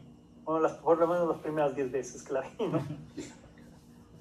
Y ese miedo, pues me encantó tenerlo. Dije, no manches, la película logró recordarme el miedo primer, el primer miedo que tuve cuando vi, vi The Shining yo la, la, valoro bastante gracias a eso, ¿no? Pues es una película X Palomera del Canal 5, pero de que me regresó el miedo a, a, a re, enfrentarme con ese pasado, que ya había yo superado además, que la puedo ver 100 veces y ya no me da miedo. Dije, qué gran, qué gran esta experiencia, ¿no? Volver a tener miedo de algo que según yo ya había superado. Y no, porque The Shining no es superable Ajá. Te, te, adaptaste a ella, ¿no? La viste muchas veces y le encuentras muchas cosas, pero ese miedo ahí sigue. Claro. Bueno, ¿para qué les digo? Ahorita que me levanté, fui a revisar que estuviera cerrada la puerta. Porque ya la plática, la plática me puso nervioso. Claro. O sea, es real, esto es real. O sea, me levanté a cerrarla, a ver que, que, lo, que, que hayan cerrado bien la puerta, porque ahorita ya estoy solo aquí. Claro. O sea, ese es el miedo de The Shining, ¿no? Sí. A mí no me encantó Doctor Sleep, o sea, sí puedo apreciar que retomó estos elementos. Me gusta mucho que haya eh, ahondado más en el tema del alcoholismo y de que el, la combinación del el alcoholismo y el don que tiene Dani, como utilizar ese recurso para apagar todo este infierno que está viviendo mentalmente y las voces y la conexión con, con el más allá. Entonces, eso me, me gustó mucho y el, el, que haya retomado al personaje negro, al, al, que se convierte desde que es chico en su protector, o sea, él, uh -huh. él decide, y en un momento de la película él dice, bueno, a mí me tocó ayudarte a ti, desde que eras muy chico y no me pude zafar de esa responsabilidad nunca hasta este momento y ahora te toca a ti hacer algo, ¿no? Para, para ayudar a alguien más. Entonces me pareció muy, muy bien eso, pero el tepaches me parece súper regado con este asunto de los vampiroides. Exacto, también ahí es donde me perdió, o sea, toda Vampiros. la parte justo de él comunicándose con el negro y con la chavita, o sea, eso es de Shining, o sea, sí. yo no que esperara, o sea, la segunda parte de The Shining, ni mucho menos, yo igual que tú, Raúl, o sea, no iba con una expectativa de voy a ver otra obra maestra, que vamos a verla como una buena película, ¿no? Y como a lo mejor la película que siempre quiso Stephen King que fuera The Shining, ¿no? Pero la verdad es que sí, a mí también, ya cuando entran los vampiros cestros, es, que sabe, hay un, hay un error. en crepúsculo esto. Hay un error básico, que hay buenos y hay malos en esta película. Ajá, exacto. Y en The Shining no hay eso. ¿no? Aquí es demasiado burdo, demasiado adolescente, pues, las películas de buenos y malos, ¿no? Sé, Sí. quién es el, sé- sé quién es el bueno, sé quiénes son los malos, y hay que escapar de los malos. Cuando estos malos son una payasada al lado del terror que es la casa, bueno, el hotel. O sea, Sí, sí, sí, sí, es- sí. o sea, son los malos, pero el hotel es la maldad, la maldad. Claro. Entonces, me, me da más miedo que lleguen al hotel, que está vacío, abandonado, que estos vampiros con superpoderes. O sea. ¿esto qué? Eso no me da miedo. O sea, Sí, claro. Ah, exacto, es como, es como dije, ¿en qué momento se volvió crepúsculo? O sea, Digo, a mí la verdad- con vampiros. Digo, a mí la verdad Sí. cumplió, cumplió lo- lo- su cometido, que era entretener. Sí me gusta mucho todos los guiños que tienen a, a- a The Shine de, de- de Kubrick. El tema de esto de, como dicen, de vampiros que aparte son como gitanos, este, sí sale de, de- de- Pero no me desagradó, la verdad, no me desagradó. Está entretenido, crear ahí como otro tipo de, de interacción. Me gustó y más, o sea, como, eh, como que absorben el alma, ¿no? La luz o, o el resplandor que cada quien tiene, ¿no? En diferentes grados. Si no, no creo que empate mucho, pero no me desagradó. Cumplió su propósito que fue entretenerme y más porque El también yo, yo fui con, con- bueno, yo la vi aquí en casa, la, la- la vi con el objetivo de decir, no es este The Shining, no es la, la segunda parte, no es, es una historia este, diferente, sí, con, un- con, con ciertos personajes, con ciertos nombres que aparecen, pero es una historia nueva. Entonces, traté de verla en ese y la verdad es que sí, me, me entretuvo, estuvo bien, cumplió con lo que, con lo que yo esperaba. Pues sí, hace, un pero bueno, cameo, hace un cameo Dani. El. Dani original. Hace un cameo ahí, Mm. ya grande.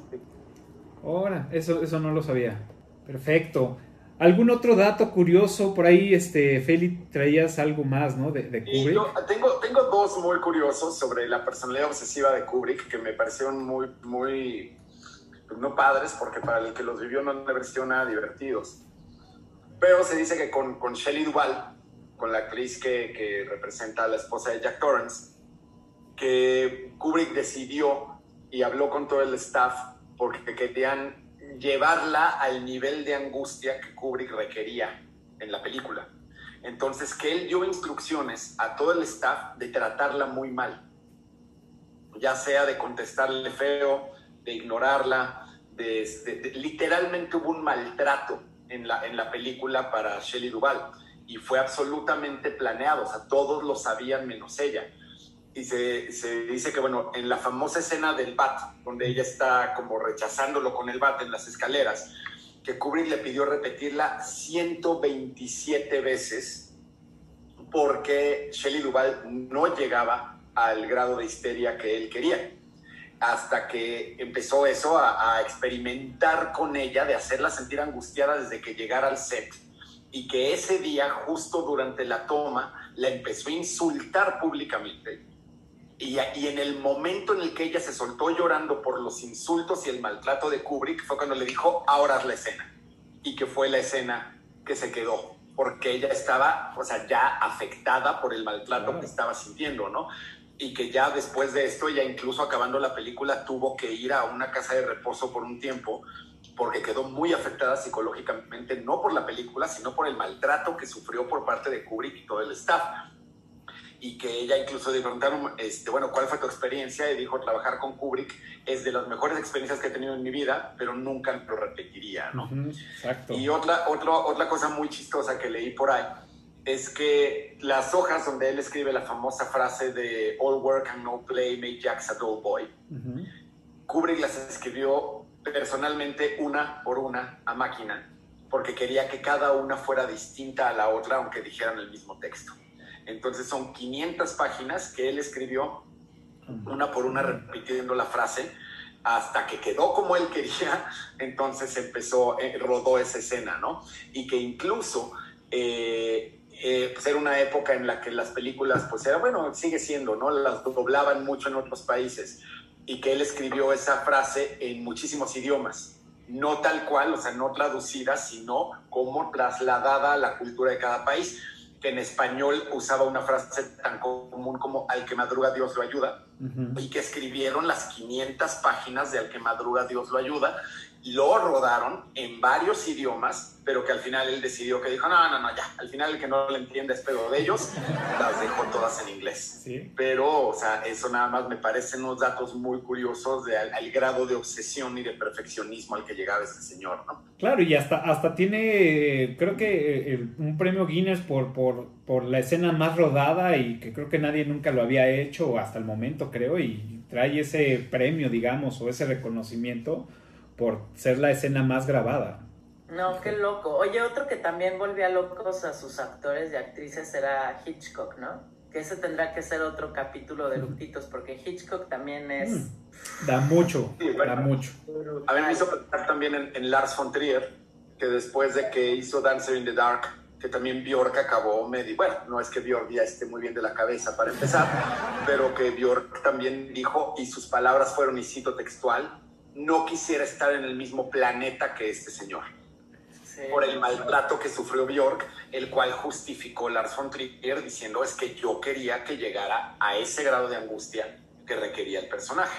Y que fue un maltrato terrible por parte de Lars von Trier a Bjork. ¿no? Wow. Sí, no. A mí algo que me encanta de Kubrick es que se presta a estas pláticas, ¿no? A estas pláticas en las que contamos historias que nos han contado y que no sabemos si son reales o no, ¿no?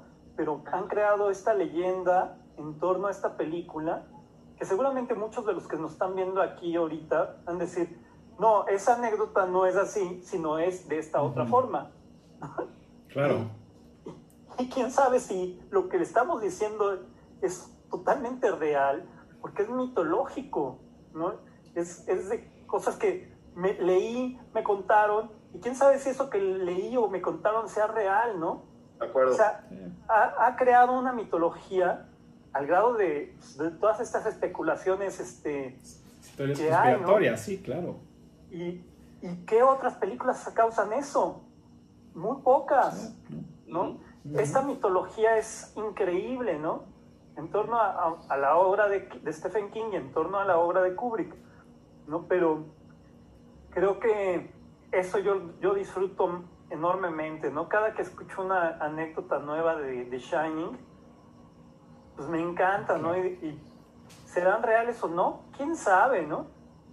Está increíble. Sí, pero abrir ese, ese abanico de, de, tantas posibilidades también hace que, que, se mantenga viva y que, y que pues en vez que, que, el paso de, de, los años este, no le afecte, ¿no? Y que siga pues efectivamente viva entre todas las personas que la hemos visto de tiempo atrás pues, a, las nuevas generaciones que la están viendo ahora, ¿no?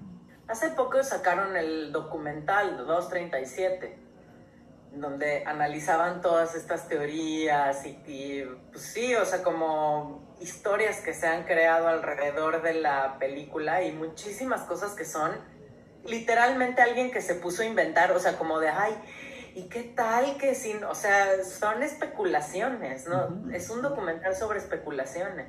¿Y saben que después el, director dijo que, no es real nada?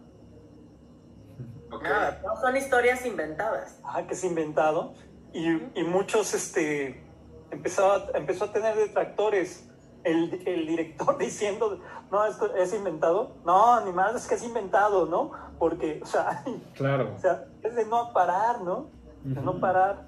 Sí, no. Y la carga de toda la simbología que trae en, en todas partes de, de, de, la película, pues está, está increíble también, ¿no? Y que también lo, lo muestran en este, en este documental de, de 237. O sea, todas, desde la lata con, con el indio americano, este, los cuchillos apuntándole a la cabeza a, a Dani, este, todas las, en, todas las paredes, este, réplicas de fotos, eh, réplicas de, no sé, de, telas de, indígenas, O sea, como que todo, todo ese simbolismo que, que, que hace de poner silla y quitar la silla en la, en, en la siguiente toma y volverla a poner.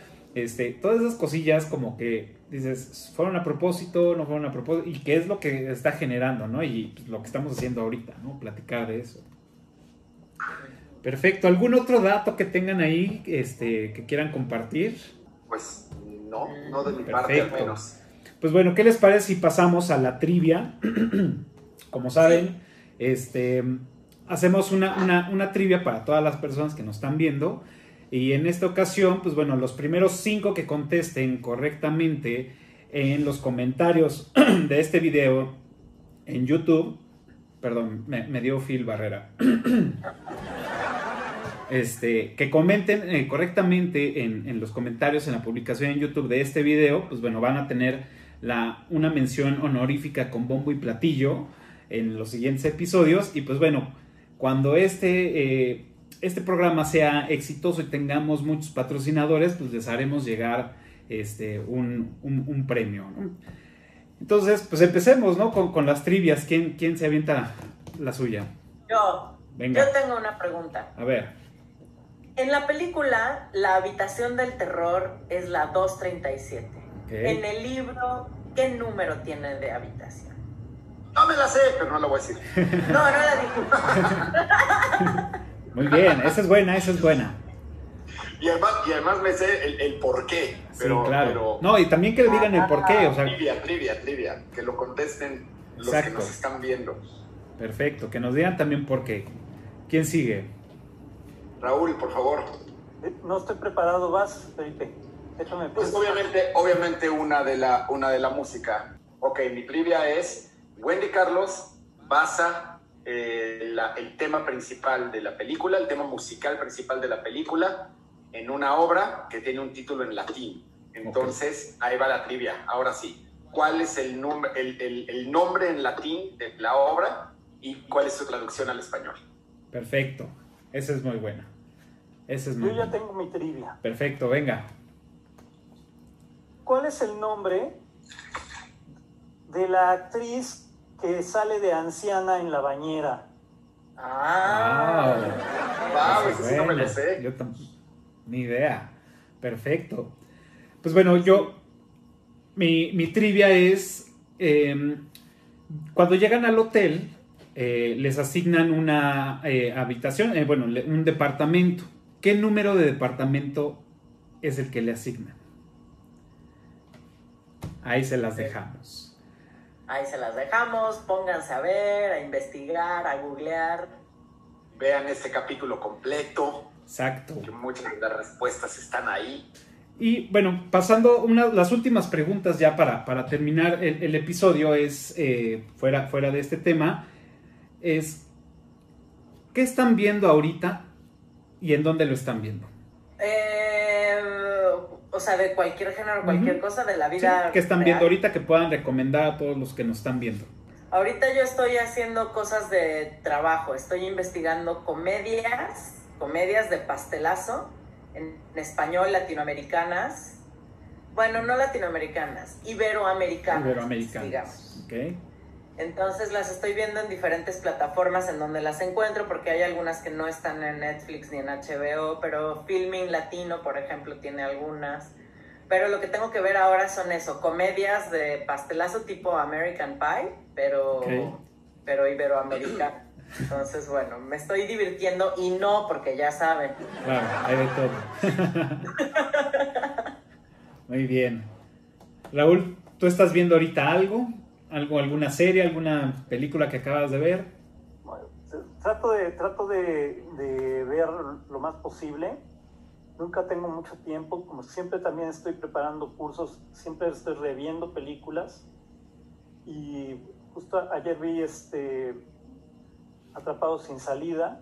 La última película que vi en el cine fue la de este Nuevo Orden. Ay, hoy que está buenísimo. La acabo de ir a ver. Está bastante buena. Este vi Tenet también en Dicen que es increíble esa. No sé, También he escuchado buena. muy buenos comentarios. Es- esas dos películas han sido mi regreso al cine ahorita de- después de la pandemia, ¿no? Ok, Perfecto. Y, y pues he visto algunas películas también que, que están en el circuito cultural y que pues tenemos ahorita en exhibición aquí en Film Club Café. Me las he estado viendo también. Pues sí, cada, cada, cada que puedo veo, veo algo.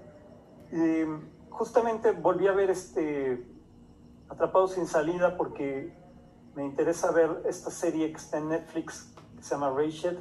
Que hay guiños, hay guiños. Me han dicho que es muy, buen, muy buena y pues sí, es, un, es una historia basada, inspirada en la enfermera de Atrapados sin salida. Ujú. Es, digamos que es la precuela de eso. Claro. Pues, sí, quiero, sí quiero verlo y quería tener fresca la película. Tú, Felipe, que ahorita algo que estés viendo que nos puedas recomendar.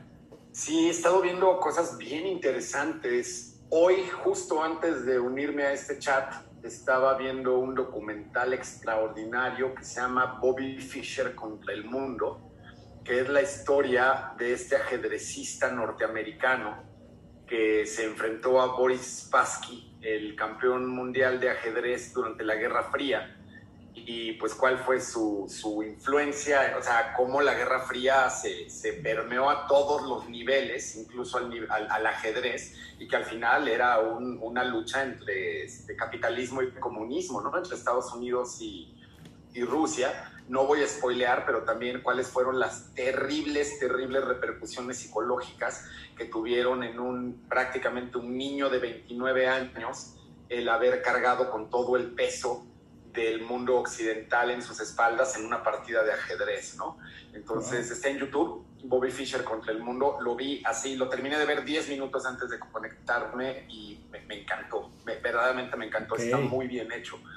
Hay que verla. Y quisiera recomendar dos series que me gustaron mucho. Una es la serie de Devs de Alex Garland, el, el director de Ex Máquina, eh, que es una serie sobre, sobre precisamente multidimensionalidad, un tema en el que estoy muy, muy clavado en este momento, y sobre la creación de la primera computadora cuántica, ¿no? Y cómo, cómo afectaría la vida de los seres humanos verdaderamente el poder crear una computadora que ya no pensara en ceros y unos, este, sino que pensara paralelos en todas las posibles opciones que presenta la física cuántica, ¿no? La serie es tremenda, no es larga, son ocho capítulos, yo me la eché en dos días, es absolutamente brutal.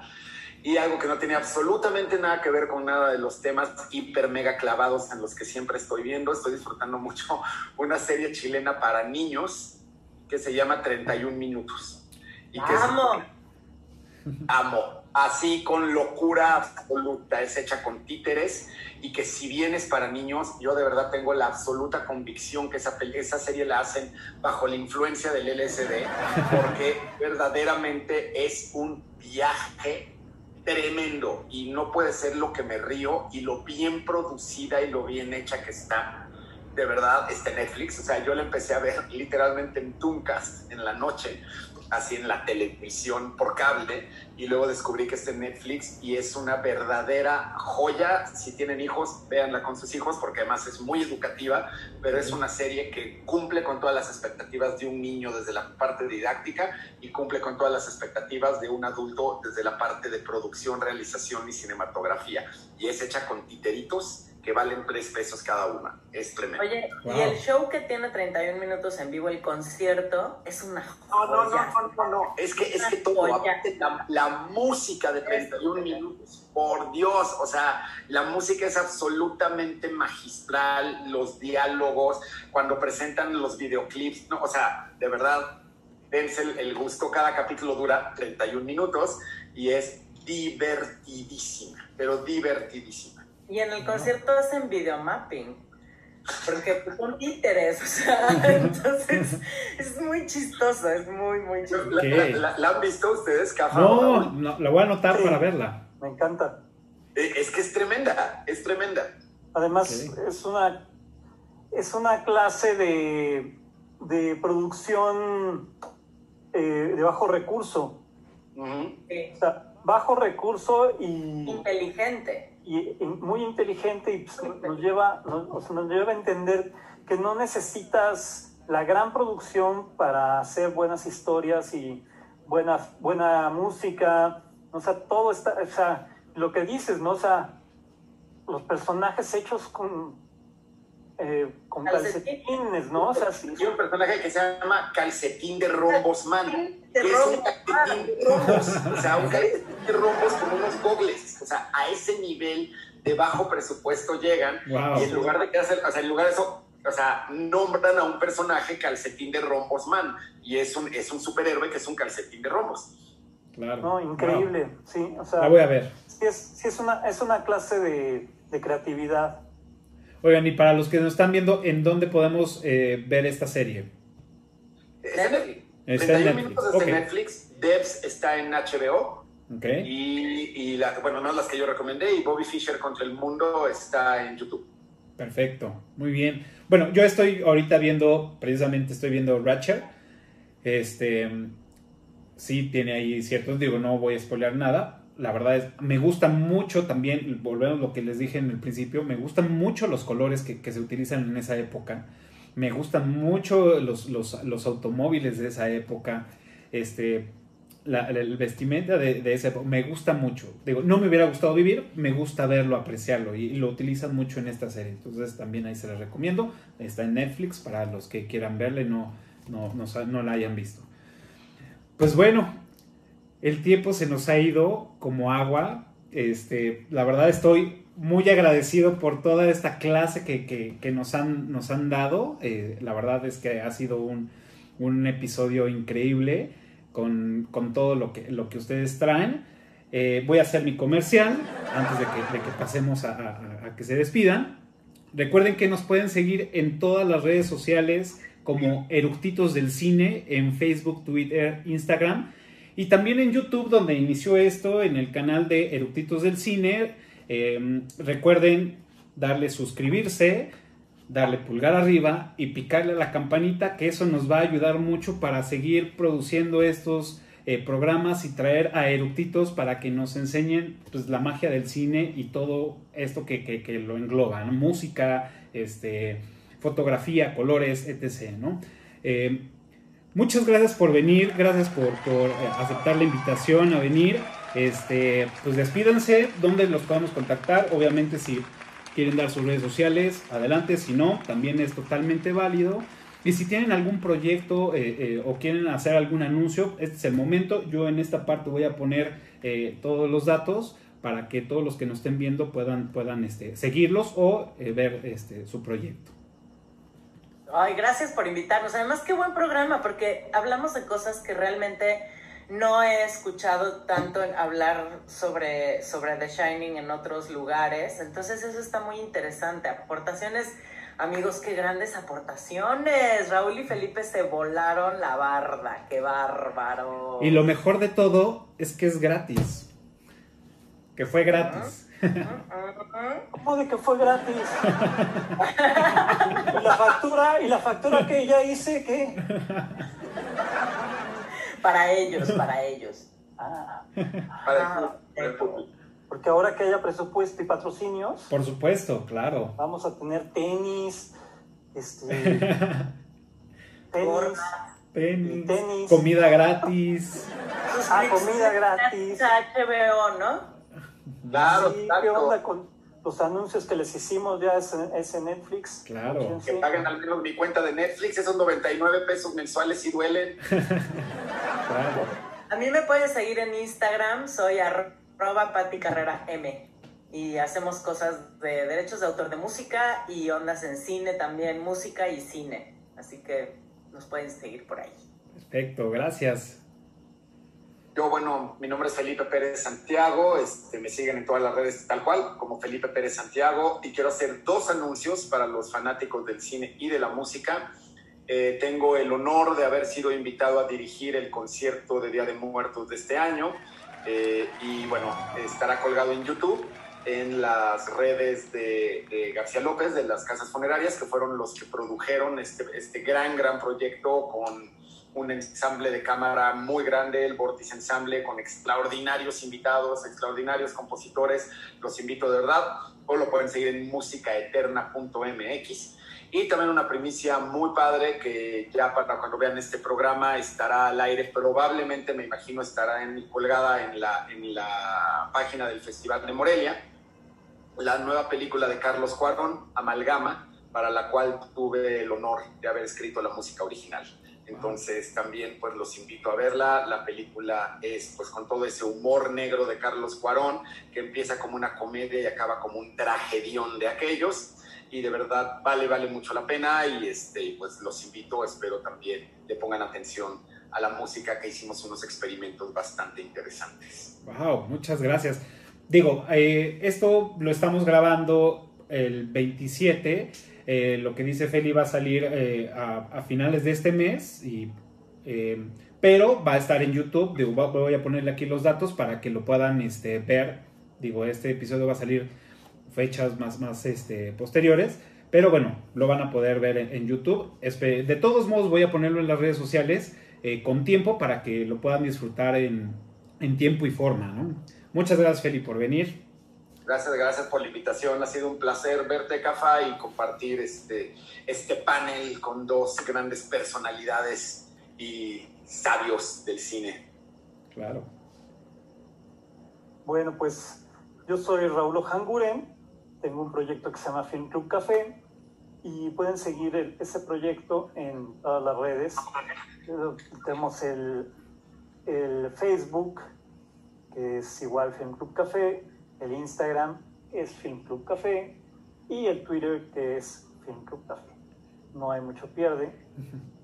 Y pues la página que es www.filmclubcafé.com y ahí se enteran de todas las actividades que hay en torno al cine y la música y el arte en general. Perfecto. Muchas gracias por invitarme. También pues, siempre, siempre está padre estar en, plática con amigos. Muchas gracias. No, pues muchas gracias a ustedes. Este, seguramente les, les vamos a llamar para, para otra película. Este, espero tengan oportunidad de, de, unirse eh, al foro de, pues, más, más, más adelante. Y pues bueno, muchas gracias por venir. Eh, les agradecemos todos infinito que nos hayan iluminado con toda su sapiencia.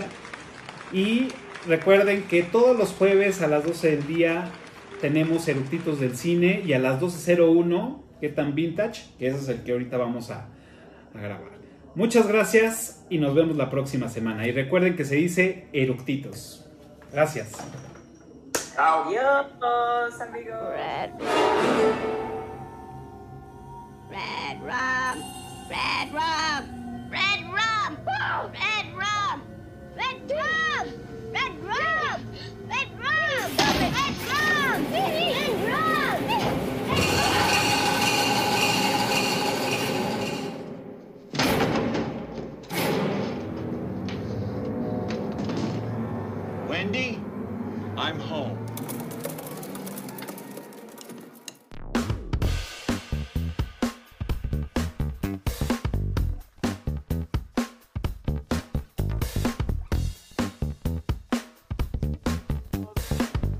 Perfecto. Ay, se desconectó, Felipe. se fue directamente.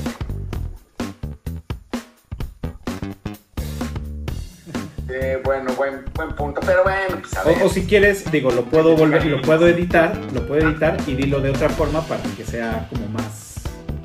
Para que lo. ¿Vale? Déjame, les enseño lo que yo traigo. Eh. Ver. Órale, material visual y toda la cosa. Trae un hacha, ¿no?